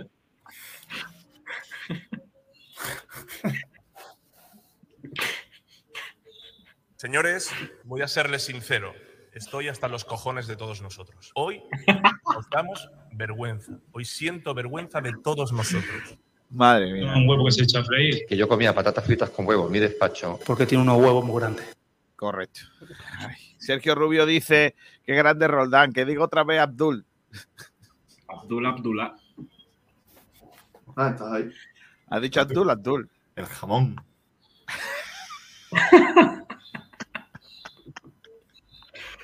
Ay, Dios mío. Tenemos otro punto de debate, ¿no? Nos quedaba Abdullah. uno, ¿no? Abdullah Abdul. Que no, que era Abdalá Gaben o Abdalá Gum. Pero como. no Ah, te- verdad, Abdul. Es verdad, es verdad. Sí, era Gabel. Yo creo que esto, esto merece. ¿Qué pasa de, de Gaben a Abdul? ¿En qué momento? Ah, Déjale al muchacho, hombre.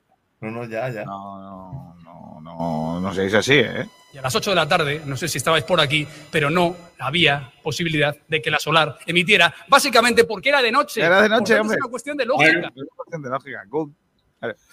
Eh, venga, vamos al tercer debate, Pedrito. Ramón. Dale, Ramón. Venga, vale. Eh, ¿Por qué? ¿Qué está pasando? ¿Por qué?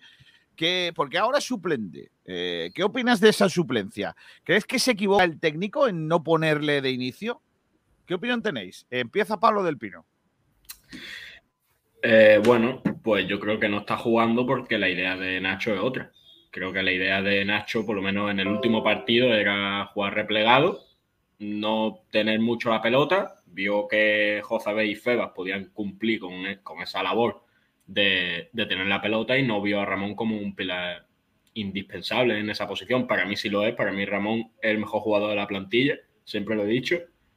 Y, pero claro, a lo mejor con este sistema de cinco defensas y tal, pues no, no encaja sus características. A mí me gustaría que, que jugase porque, porque es lo, lo que he dicho, para mí es el mejor jugador de la plantilla cuando está bien. Es verdad que si Nacho va a plantear otro sistema, pues no, no tiene, o sea, no lo sacaría, porque si un jugador que no va a jugar en su posición o que no va a jugar eh, haciendo lo que sabe hacer, no vale para absolutamente nada. Pero bueno, como hemos dicho antes, si volvemos al 4-4-1-1 y vuelve casi ahí al medio, yo creo que es casi Ramón está bastante bien. Aunque Febas también merece jugar porque el otro día estuvo estupendo. Venga, eh, niño. Pedrito. Bueno, yo creo que la pareja Feba Jozabet está siendo la titular para Nacho. Así lo piensa. No es por un bajón de Ramón, sino porque cree que ellos están mejor y que pueden aportar más. Y me da la sensación que tiene que ver con algo táctico. Que Ramón es un futbolista distinto y que se tiene que ajustar a un partido concreto. Entonces, no sé por qué. eh, mm, ha habido contextos durante, por ejemplo, el partido contra la Morevieta, donde y se quedó sin jugar y otro en el partido anterior jugó los minutos de, de la basura. Yo creo que esos minutos son los que, los que puede aportar Ramón para controlar el juego, para sobar el balón, pero que si queremos ser el equipo, por ejemplo, de la segunda parte contra la Morevieta, pues necesitamos un centro del campo pues con Feba y José, por ejemplo.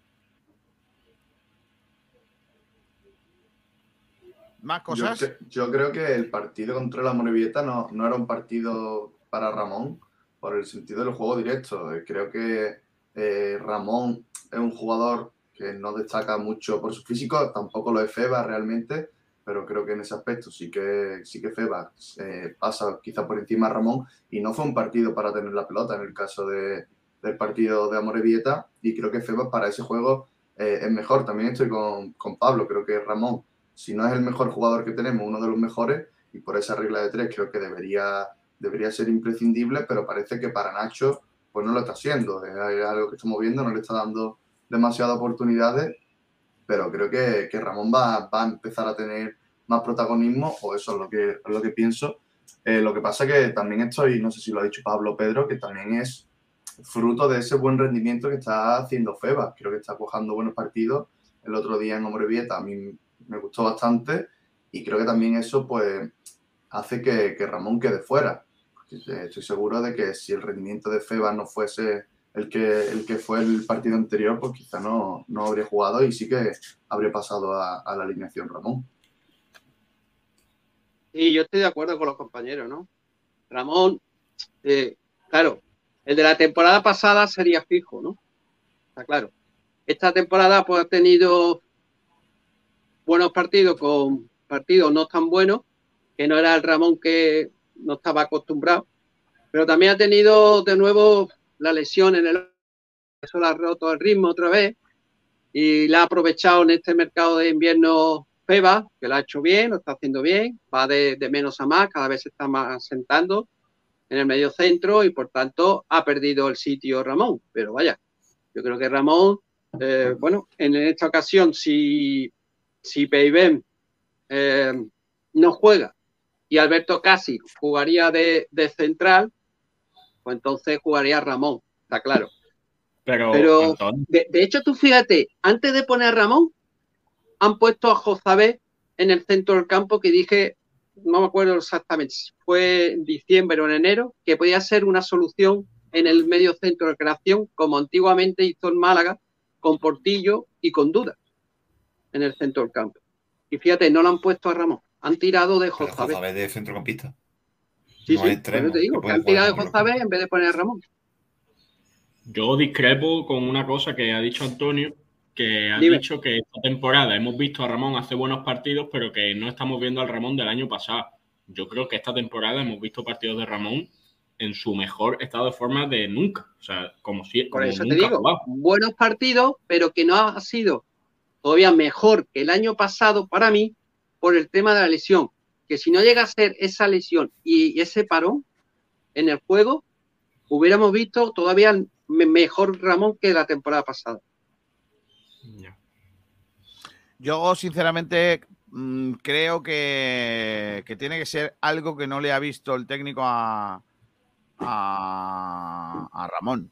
Porque no es lógico su suplencia, no es lógico. Sobre todo el otro día que hacía falta un mediocampista. Mm, A mí me preocupa, me preocupa porque creo que ahora mismo es uno de nuestros principales activos y, me preocupa que no se confíe en él, porque bajo mi punto de vista creo que se trata de, algo mm, que, que tiene que ver él que no le gusta al técnico que hace el jugador, porque porque creo que no, no, tiene, no es de recibo que no juegue, sobre todo si no está escase. La verdad es que no, no lo entiendo. Creo que su Claro. suplencia tiene que ver seguramente con algo que hace Ramón o que no le, que no le guste. Yo entiendo que él confíe más en Febas, pero es que Febas es un jugador, creo que, aunque puede jugar en el medio campo como Ramón, creo que es otro perfil. Es un jugador Sí. por delante de Ramón. Correcto. Es más, Más es más llegador. por detrás. Más llegador. Por eso lo pone. Yo creo que me voy a quedar con las ganas de ver el cuadrado mágico. Es casi Ramón Jozabed Febas. Tenía que dar con muchas ganas, porque yo, yo pondría los cuatro. Pero bueno. El fútbol que plantea Nacho creo que no. No, ya, ya, ya. ya, ya. Bueno, Pero, Kiko, los, cuatro, los cuatro los, los cuatro caben. Claro que caben. eh, Hasta eh, 11, de hasta 10, 11, de fíjate, 10, son cuatro. De 10, de 10, porque el portero no. De 10 de campo, 4, ¿Por qué no? no sé. Pondría tú a lo mejor Me a. me dices los cuatro, me dicen los de cuatro del Betis. punta. Me- Dime los cuatro del Betis. ¿Quiénes son los que cuatro que juegan Sí. en el Betis? Sí, también es verdad. También es verdad. William Carballo, Canales Fekir, más o menos. También es verdad.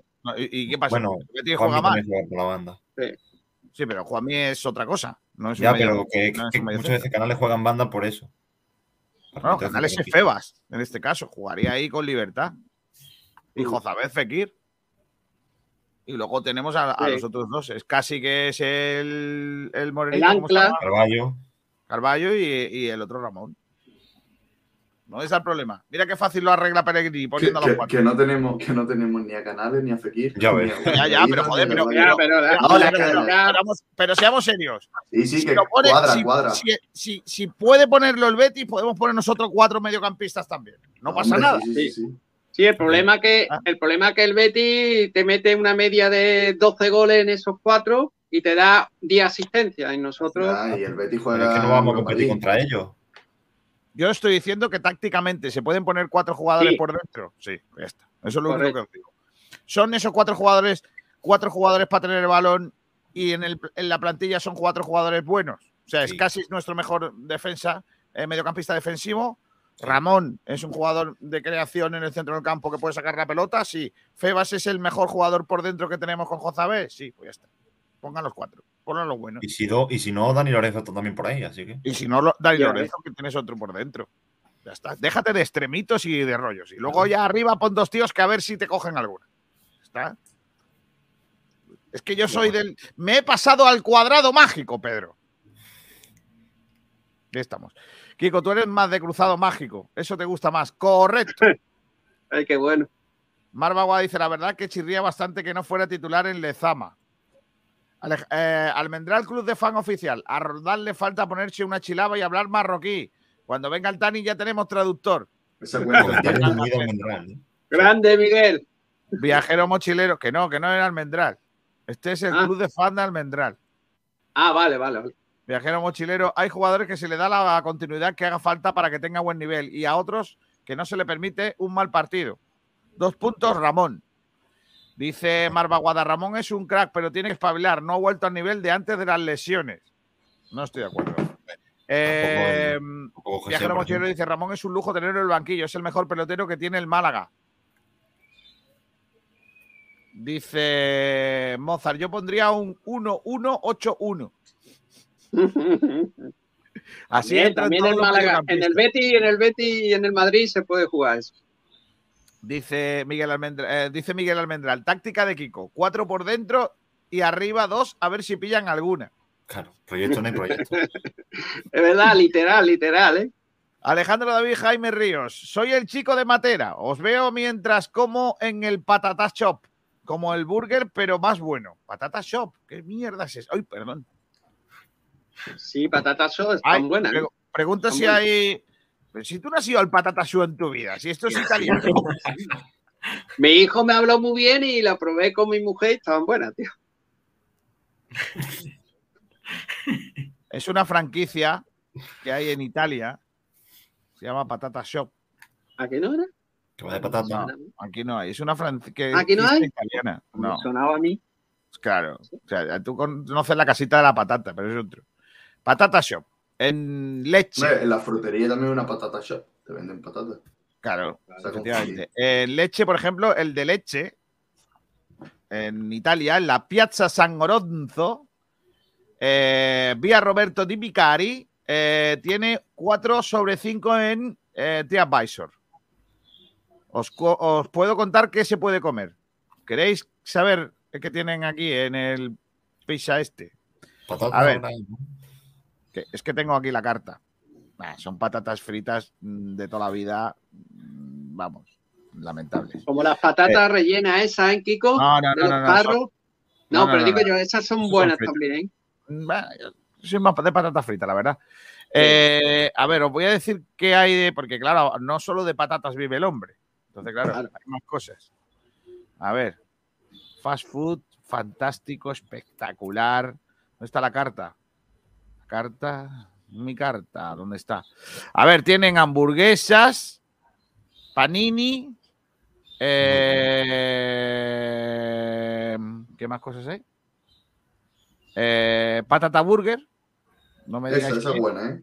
Patata burger. A ver si puedo verlo más cerca. No, no puedo leerlo. Eh, Biggie Burger. Fish Burger. O sea, hay mm, hamburguesa De de pescado. pescado. New Patata Burger. No, Brasiliano. Y todas di patate. Y pugliese, que no sé lo que es. Hay también eh, turco. O sea que igual le dan al chuarma también. Bueno, pues nada, eh, está comiendo. Es que me gusta que los oyentes nos digan dónde están. Porque así podemos investigar cositas. El Patata Shop. Hoy hemos conocido el Patata Shop de Matera. Tercer día consecutivo de faltadas de Kiko. ¿Cuál es el récord? No. No, no sé. Aquí se llaman, aquí se llaman chop nada más. No. Marva Guada, patata chopet. Puta. Dice doble pivote, no, cuatribote. Pues claro. Almendral dice chopper pork forever. Pero ese Miguel Almendral, el club de Phantom. Y Mozart BC dice patata burger es como la hamburguesa vegana, pero al revés. Kiko, Dime. repoker de pivo. Tienes cuatro, cuatro pivotes, repoker de pivo. Claro. Dicho de otra forma. Cuatro pivotes, repoker de pivote. Viajero mochilero dice, yo estoy viajando, ya sabes, Kiko, mi patria es en mis zapatos y mi destino es viajar. Claro que sí. Tú dinos dónde estás y nosotros buscaremos qué traes de allí. Ay, Dios mío. di- Dice aquí, escalera de pivotes o pivote de ases, dice Mozart. Eh, Claro, claro. No, no sigas, no sigas. En el City de. Guardiola jugaría más Dani Lorenzo y Haitán que en el Málaga de Nacho. Correcto. Hombre, si jugó el otro Lorenzo. Si jugó el, el delantero ese de mentira. Pentabote. No, no, no, no. El pentabote. Agarra, dice el tío. Eh, os despido. Eh. Hay que leer comentarios, ¿no? sí, sí. Lee comentarios, por favor, Pedro. Vale, pues en Twitter, que lo flipas. Creo que hemos tenido una plantilla eh, corta y mala. Bueno, creo que hemos tenido unas plantillas cortas y malas. Y en ese escenario han destacado jóvenes que necesitan, que necesitan salir cedidos para coger experiencia y poder rendir al nivel que el Málaga necesita. Alejandro Luque dice que sí a, las dos preguntas. ¿A qué opinas de la suplencia habitual de Ramón? Y si crees que se equivoca el técnico no ponerle de inicio. Entonces era más la segunda que la primera. Francisco Javier, me parece un crimen que no juegue titular, siendo jugador nuestro y en propiedad, además de un proyecto de futuro. No ha habido mejora real del juego del equipo sin él. Ni con él. Ya está. Ya está. Vale, pues mira, me voy a ir a buscar eh, a un compañero nuestro de la, pencha, de la prensa, que es Nacho Rodríguez. Hola Nacho, ¿qué tal? Muy buenas. Hola, ¿qué tal? Muy buenas. Esta tarde tenemos una charla muy interesante con motivo de este Día de la Mujer, pero también dentro de las charlas que la Asociación de la Prensa Deportiva Malagueña está realizando en los eh, barrios. Y hoy vais a un barrio a hablar de la mujer en el deporte y concretamente la mujer en el deporte del boxeo, Nacho. Hola, pues sí, efectivamente, hoy con el deporte va por barrios, hacemos esta charla coloquio en el Club de Boxeo Málaga, que está en la calle Sherlock Holmes, eh, enfrente de, de lo que sería el corte inglés Hipercor, cercano a la universidad, y allí vamos a hablar de defensa personal. Defensa personal, pero lo vamos a vincular con el mundo del boxeo.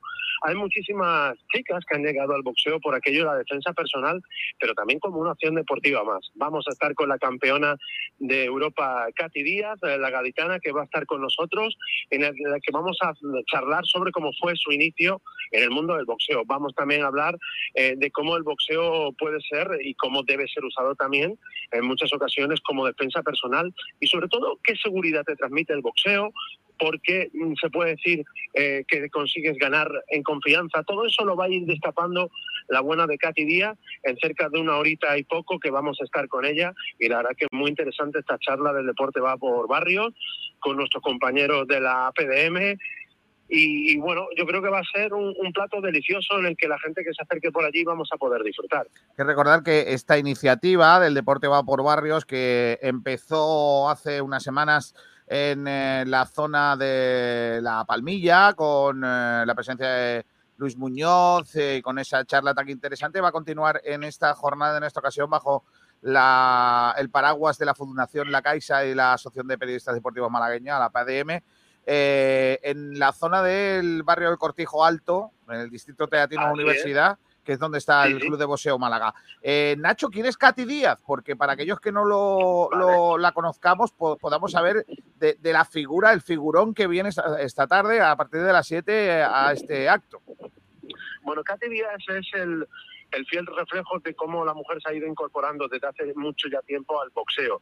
Pero no solo ya por un topicazo de la incorporación, eh, eh, sin faltar al respeto a, a lo que es el término de, de la incorporación de la mujer a, a los diferentes ámbitos de la vida, me refiero a que en el boxeo la mujer se la ha currado muchísimo. La mujer eh, está totalmente integrada y el boxeo saca pecho en el sentido de que está orgulloso. El boxeo está orgulloso de la incorporación de la mujer porque ha ayudado muchísimo, le ha dado visibilidad.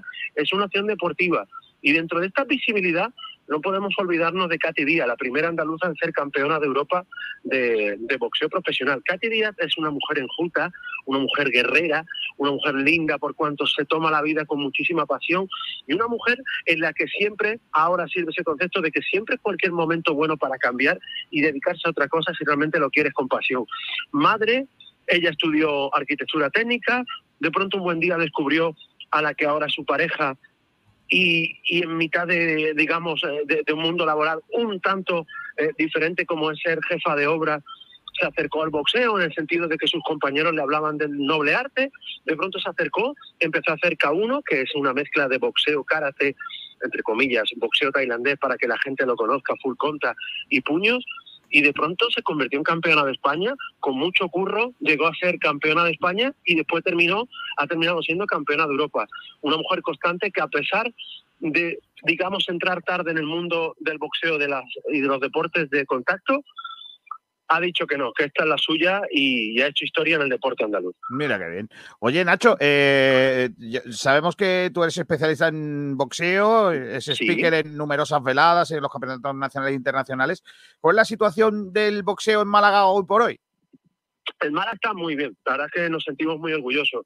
Eh, al igual que decimos en amateur, muchísimos clubes, como el de nuestro amigo Ríos, está haciendo una labor a nivel profesional, no podemos olvidar la labor de nuestros amigos de Saga Heredia, en los que, digamos, son los que llevan un poco la batuta a la hora de hacer veladas profesionales. Y cómo no, ese baluarte que es Samuel Molina, posiblemente uno de los mejores boxeadores españoles de los últimos dos años y posiblemente el mejor boxeador malagueño de, los últimos años. Eh, digamos que también está la figura de Ronnie eh, Alexander, que se retiró, pero que está ahí, que volviendo, que vuelve, y Ronnie que quiere regresar el próximo 9 de abril. El panorama está más que interesante. El próximo 9 de abril hay boxeo con, con Ayub y luego lo que te decía el, queridísimo siempre Samuel Molina, tiene un combatazo en abril con, con, un ex campeón de Europa. Es decir, el boxeo malagueño está de muy buena salud. Es raro que cada mes no haya una una velada profesional, pero también quiero destacar eso, la buena labor de los gimnasios como Saga Heredia, como nuestro amigo Ríos, con muchísima gente que está ahí luchando día a día, y también un guiñito a la gente que se le ocurra con los deportes de contacto, que poquito a poco están haciendo también veladas. Y en esa fusión estamos agradecidos de convertir a nuestra Andalucía y, como no, a la Costa del Sol en un referente cada verano. Y un referente también como tú, que eres de los tipos eh, que mejor conoce el mundo del eh, boxeo. Nacho, un abrazo, que salga todo muy bien esta tarde, ¿eh? Nada, muchísimas gracias y como no, un abrazo. Gracias por darnos tu sitito, que la gente que nos gusta el noble arte se agradece mucho cuando la gente contacto se acerca a nuestro deporte. Hasta luego, un abrazo fuerte, hasta luego. Un abrazo fuerte. Hasta luego. Eh, bueno, pues ahí hemos eh, conocido, ¿eh? hemos conocido ese evento, ese acto que va a tener lugar esta tarde dentro de la jornada en la que estamos hoy, 8 de marzo, pero también dentro del paraguas del deporte va con, eh, por barrios, la segunda cita que organiza la Asociación de Periodistas Deportivos Malagueños y la Fundación La Caixa y de la mano también de nuestro compañero Daniel Marín, eh, que está haciendo un trabajo también eh, fantástico junto a Bea eh, para la organización de estas interesantes actividades. Así que hoy a las 7 de la tarde podéis conocer a una campeonísima como Katy Díaz en la sede del Club Oseo Málaga, ubicado en el barrio de Cortijo Alto, Distrito Teatinos y Universidad. Hoy, por cierto, también la PDM ha organizado un acto que está a punto de concluir, si no ha concluido ya, con eh, dedicado a la mujer deportista, eh, moderada por nuestra compañera de Onda Cero eh, y directiva de la PDM, Isabel Sánchez, en la fábrica de cervezas Victoria, con la presencia de la nadadora olímpica en Tokio, Paula Ruiz, la campeona del mundo Soledad López, también la karateca María Torres, campeona mundial, y la capitana del Atlético Torcal de fútbol sala, Nuria Gómez, dentro de eh, los encuentros deportivos en Victoria, eh, con esa presencia, como digo, de eh, las, algunas de las mejores deportistas malagueñas de la actualidad. Día de la Mujer, Día de la Mujer también deportista. Antes de despediros, leo algunos mensajes que hay por aquí. Dice Viajero Mochilero que jugar el ataque y para hablar de eso no está Sergio, que es un experto. Madre mía. Jesús Gómez, Kiko, os recomiendo visitar algún día Aruba, el mejor sitio que he estado en mi vida y sin dudarlo, la mejor carne y cigarros verdes que existen. Lo de los cigarros verdes no lo voy a investigar. Cigarros verdes no sé de lo que es. Eh, ¿Será espárrago? ¿Será espárrago, eh, tú, Kiko? Aquí pone cigarros verdes, no sé. Pero digo yo que será, se referirá a eso como espárrago. No creo. No, no, no. No creo. Desconozco, desconozco qué es. Hombre, me imagino que cigarros verdes será, y siendo Aruba, que es que lo hacen allí y no lo dejan secar. Fumas tabaco eh, sin secar, básicamente. Eh, dice Albuquerque 123, entro y me encuentro con un tío, Nacho, hablando con una fluidez y elocuencia y facilidad de expresión que tira para atrás. Una bonita variante. El que pueda que coja, que se coja ahí un poquito, ¿eh? El tirito. ¿Eh? Por lo que sea. Eh, Del Pino, adiós, hasta mañana. Adiós, chicos. Hasta luego. Eh, adiós, Antonio Roldán. Comentar que las chicas, ya que es el Día de, de la Mujer, también ha aplicado el deporte de voleibol. Hablamos de pizarra. Está a puntito de hacer historia porque eh, el viernes, este viernes, a las 19 horas en el pabellón municipal Dani Pacheco jugará para ser campeona de la primera fase de las del ascenso a la Superliga 2 frente al Almería Capital Sport. El que venza es campeón. Y después jugará la segunda fase que será definitiva para subir a ascender a la Superliga 2 femenina del día 22 al 25 de abril, donde aspirarán seis equipos y ascenderán tres. Y Pizarra ha pedido ser sede de la gran final. Gracias, Antonio. Hasta luego. La otra. Eh, Pedrito, ¿me cuentas algo de balonmano? Porque ayer hubo sorteo de la Copa del Rey. ¿O quién me cuenta balonmano? Eh, sí, bueno, te cuento yo, pero eh, lo del sorteo lo comentamos ayer, pero recordamos, habrá derby andaluz en la cuarta de final de Copa del Rey, será el Viroquino Antequera Ángel Jiménez de Puente Genil, y luego una noticia que se ha conocido en las últimas horas, que bueno, hoy, de hecho, no es muy importante, pero bueno, que Diego Moyano se ha colado en el 7 ideal de la jornada en Asobal, el portero de Viroquino Antequera. Mira qué bien. La información del balonmano. Adiós, Pedro. Hasta mañana. Hasta mañana. Eh, Salvi, hasta, eh, ¿sabemos ya quién nos pita el sábado o todavía no se ha dado a conocer? Pues todavía no se sabe, Kiko, suelen salir los jueves, así que más adelante lo comentaremos en cuanto se sepa. Perfecto. Un abrazo fuerte, Salvi. Hasta luego. Un abrazo, adiós. Vamos con la información del baloncesto, una eh, información que nos traen, como siempre, nuestros amigos eh, patrocinadores del básquet, que no son otros que los auténticos y genuinos jamones Gómez del Pozo. Jamones y embutidos Gómez del Pozo, el jamón que sabe el triple, te ofrece la información del baloncesto. Hola, Camacho. Muy buenas compañeros, ¿qué tal estáis? Bueno, hoy el día se presenta cargadito de noticias del baloncesto malagueño y la más destacada es que hoy juega el Unicaja en un grupo de Champions League que está marcado por la retirada del Prometei de la competición. El equipo ucraniano ha visto inviable continuar en el, torneo al no poder jugar en su país que está azotado por la guerra actualmente. Los gastos de jugar fuera son más de los que la institución puede permitirse y por eso el presidente del club ha lanzado un comunicado, pues eso, anunciando su retirada del torneo. De esta forma, el grupo del Unicaja se queda con solo tres clubes. El partido clave es esta tarde a las seis y media. El Unicaja visita al Club Napoca, líder del grupo con tres victorias y ya clasificado para la siguiente ronda. Al Unicaja le basta con ganar un, solo partido más para pasar de ronda pero el encuentro de hoy es determinante para luchar por la primera posición del grupo. El equipo de Ivonne Navarro debe ganar por una diferencia de al menos seis puntos para ganarle la, el básquet a Verás, que es la diferencia de puntos a los rumanos, que se llevaron, recordemos, el triunfo del Carpena hace tan solo dos meses. El Club Napoca, si nos vamos al terreno estadístico, es el equipo con mayor anotación del torneo, promedia 86,7 puntos y el que más porcentaje de acierto en tiro de dos tiene, empatado con el Tenerife, un 53,3%. Este partido va a ser el primero de las cuatro salidas seguidas que hará el Unicaja. Luego tenemos en Liga EVA la noticia de que el Unicaja Andalucía luchará por el ascenso a Les Plata. El, el filial ha asegurado a falta de tres jornadas la segunda posición en Liga y jugará este fin de semana ante el Costa de Almería por conseguir la primera plaza. En un mes se disputará la eliminatoria previa, que será a doble partido, y los ganadores tendrán acceso directo a la fase final de ascenso a la tercera categoría del baloncesto español. Los rivales posibles son el Ciudad de Huelva o el Sagrado Corazón de la provincia de Cáceres. Por último, ayer se anunció que se sabe ya la nueva fecha del partido aplazado del Unicaja femenino ante el Córdoba. El próximo jueves 10 de marzo a las 8 de la tarde tendrá lugar ese encuentro que no se pudo jugar por varios positivos en las cordobesas. Con esto ya terminamos el repasito de las noticias de hoy y un saludito.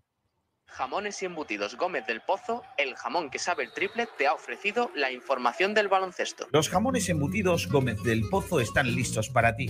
Te están esperando con el mejor sabor, con todo el aroma y calidad que nos caracteriza.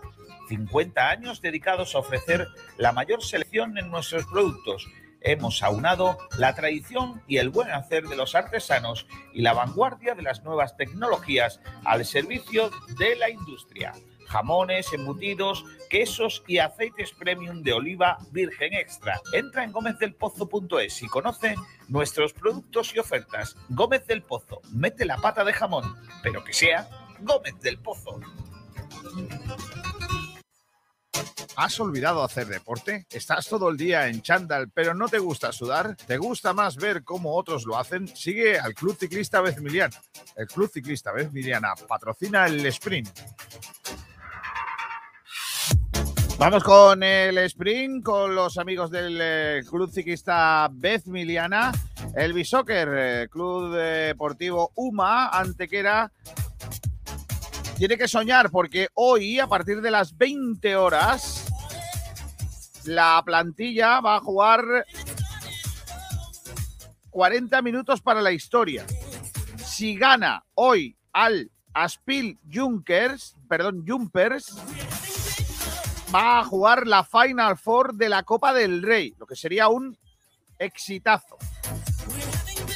Es el último paso que le queda, pero no es nada sencillo, porque ya sabéis que el Universidad de Málaga, el UMA, el Bishoker, juega en primera división, mientras que el Rivera Navarra juega en la división de honor. Así que ellos son de una categoría superior, pero oye, estar a las puertas de conseguirlo ya es algo. Esta noche a las 20 horas, partidazo en el Fernando Argüelles. A ver si se llena de aficionados para disfrutar de este gran evento. Más cosas de la del pabellón del polideportivo. El Benalmádena de hockey que en su regreso a la liga sumó un empate en casa ante eh, Madrid. El partido que abría la segunda mitad de la temporada, la segunda parte de la liga, 2-2. Eh, también más cosas en cuanto a deportes, por ejemplo, a Laurín de la Torre, que acogió este pasado fin de semana la edición de este año del Woman Padel 2022. Eh, Woman Padel Andaluz 2022, una iniciativa de la Federación Andaluza de Padel celebrada de manera simultánea en las ocho provincias de la región, que ha repartido más de 430 jugadoras en el municipio de Alaurín de la Torre. La competición exclusiva para mujeres ha reunido a 74 participantes en cuatro categorías distintas de juego. Tuvo un gran éxito en las pistas municipales de Francis Ceballos, de Alaurín de la Torre. Eh, hablamos también de bicicleta de montaña, porque el malagueño Quillo Márquez y Ana eh, Bejarano han ganado el Maratón BTT de Instant dentro de la vigésimo cuarta edición del Circuito Provincial de Ciclismo. Eh, la Diputación de Málaga organiza este evento, concretamente en la prueba en Instant. La sexta edición de este Maratón BTT Instant queda con esto inaugurada la modalidad. Tres pruebas tendrán este año, el 26 de marzo en Ronda y el 22 de mayo en Arriate. Los ganadores fueron Quillo Márquez en la categoría masculina y Ana Bejarano en la categoría femenina. Y lo que os he contado al principio de nuestro programa, que el próximo fin de semana tendrá que eh, tendrá lugar en Rincón de la Victoria esto, el segundo Open Nacional de Fútbol Chiapas, que va a tener lugar este próximo fin de semana, que organiza el Club de Fútbol Chiapas de Málaga en el Hotel Five Victoria Beach de mm, la localidad de Rincón de la Victoria. Así que, que fijaos que bien, así que a pasarlo bien y a disfrutar del fútbol chapas. Eh, voy a poneros, para terminar, cómo cantamos el gol del Málaga. y la va a poner al interior del área, remate de cabeza, gol. ¡Gol, gol, ¡Vamos! gol, gol, gol, gol, gol, gol, ¡Qué gol, golazo, gol, niño gol, de Juan! Gol, gol, gol, gol, gol,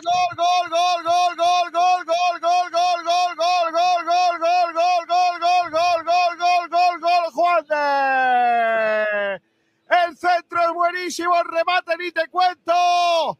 Menos mal que vino Juan de, marca el Málaga el segundo del partido, minuto 51. Gol del Málaga, no la invasión. Queremos el gol de Juan de, el golazo con la cabeza, la cambió de palo. ¡Qué gran centro de Vadillo! Que cuando lo ha puesto dicho, toma Miguel, te lo dedico. Y remate a gol del gran Juan. Minuto 52 de partido. Marca el Málaga en Lezama. En el eh, partido Málaga, perdón, Amorebieta 0, Málaga 2. Respira, Kiko. De toda la vida. Un golazo con el sabor de las patatas del abuelo Antonio. Las de siempre, fritas en perol, con sal marina, sabrosas y crujientes. Unas patatas como los goles, que cuando marcas uno ya no puedes parar. Patatas Monti, qué golazo de patatas. Ya lo dijo.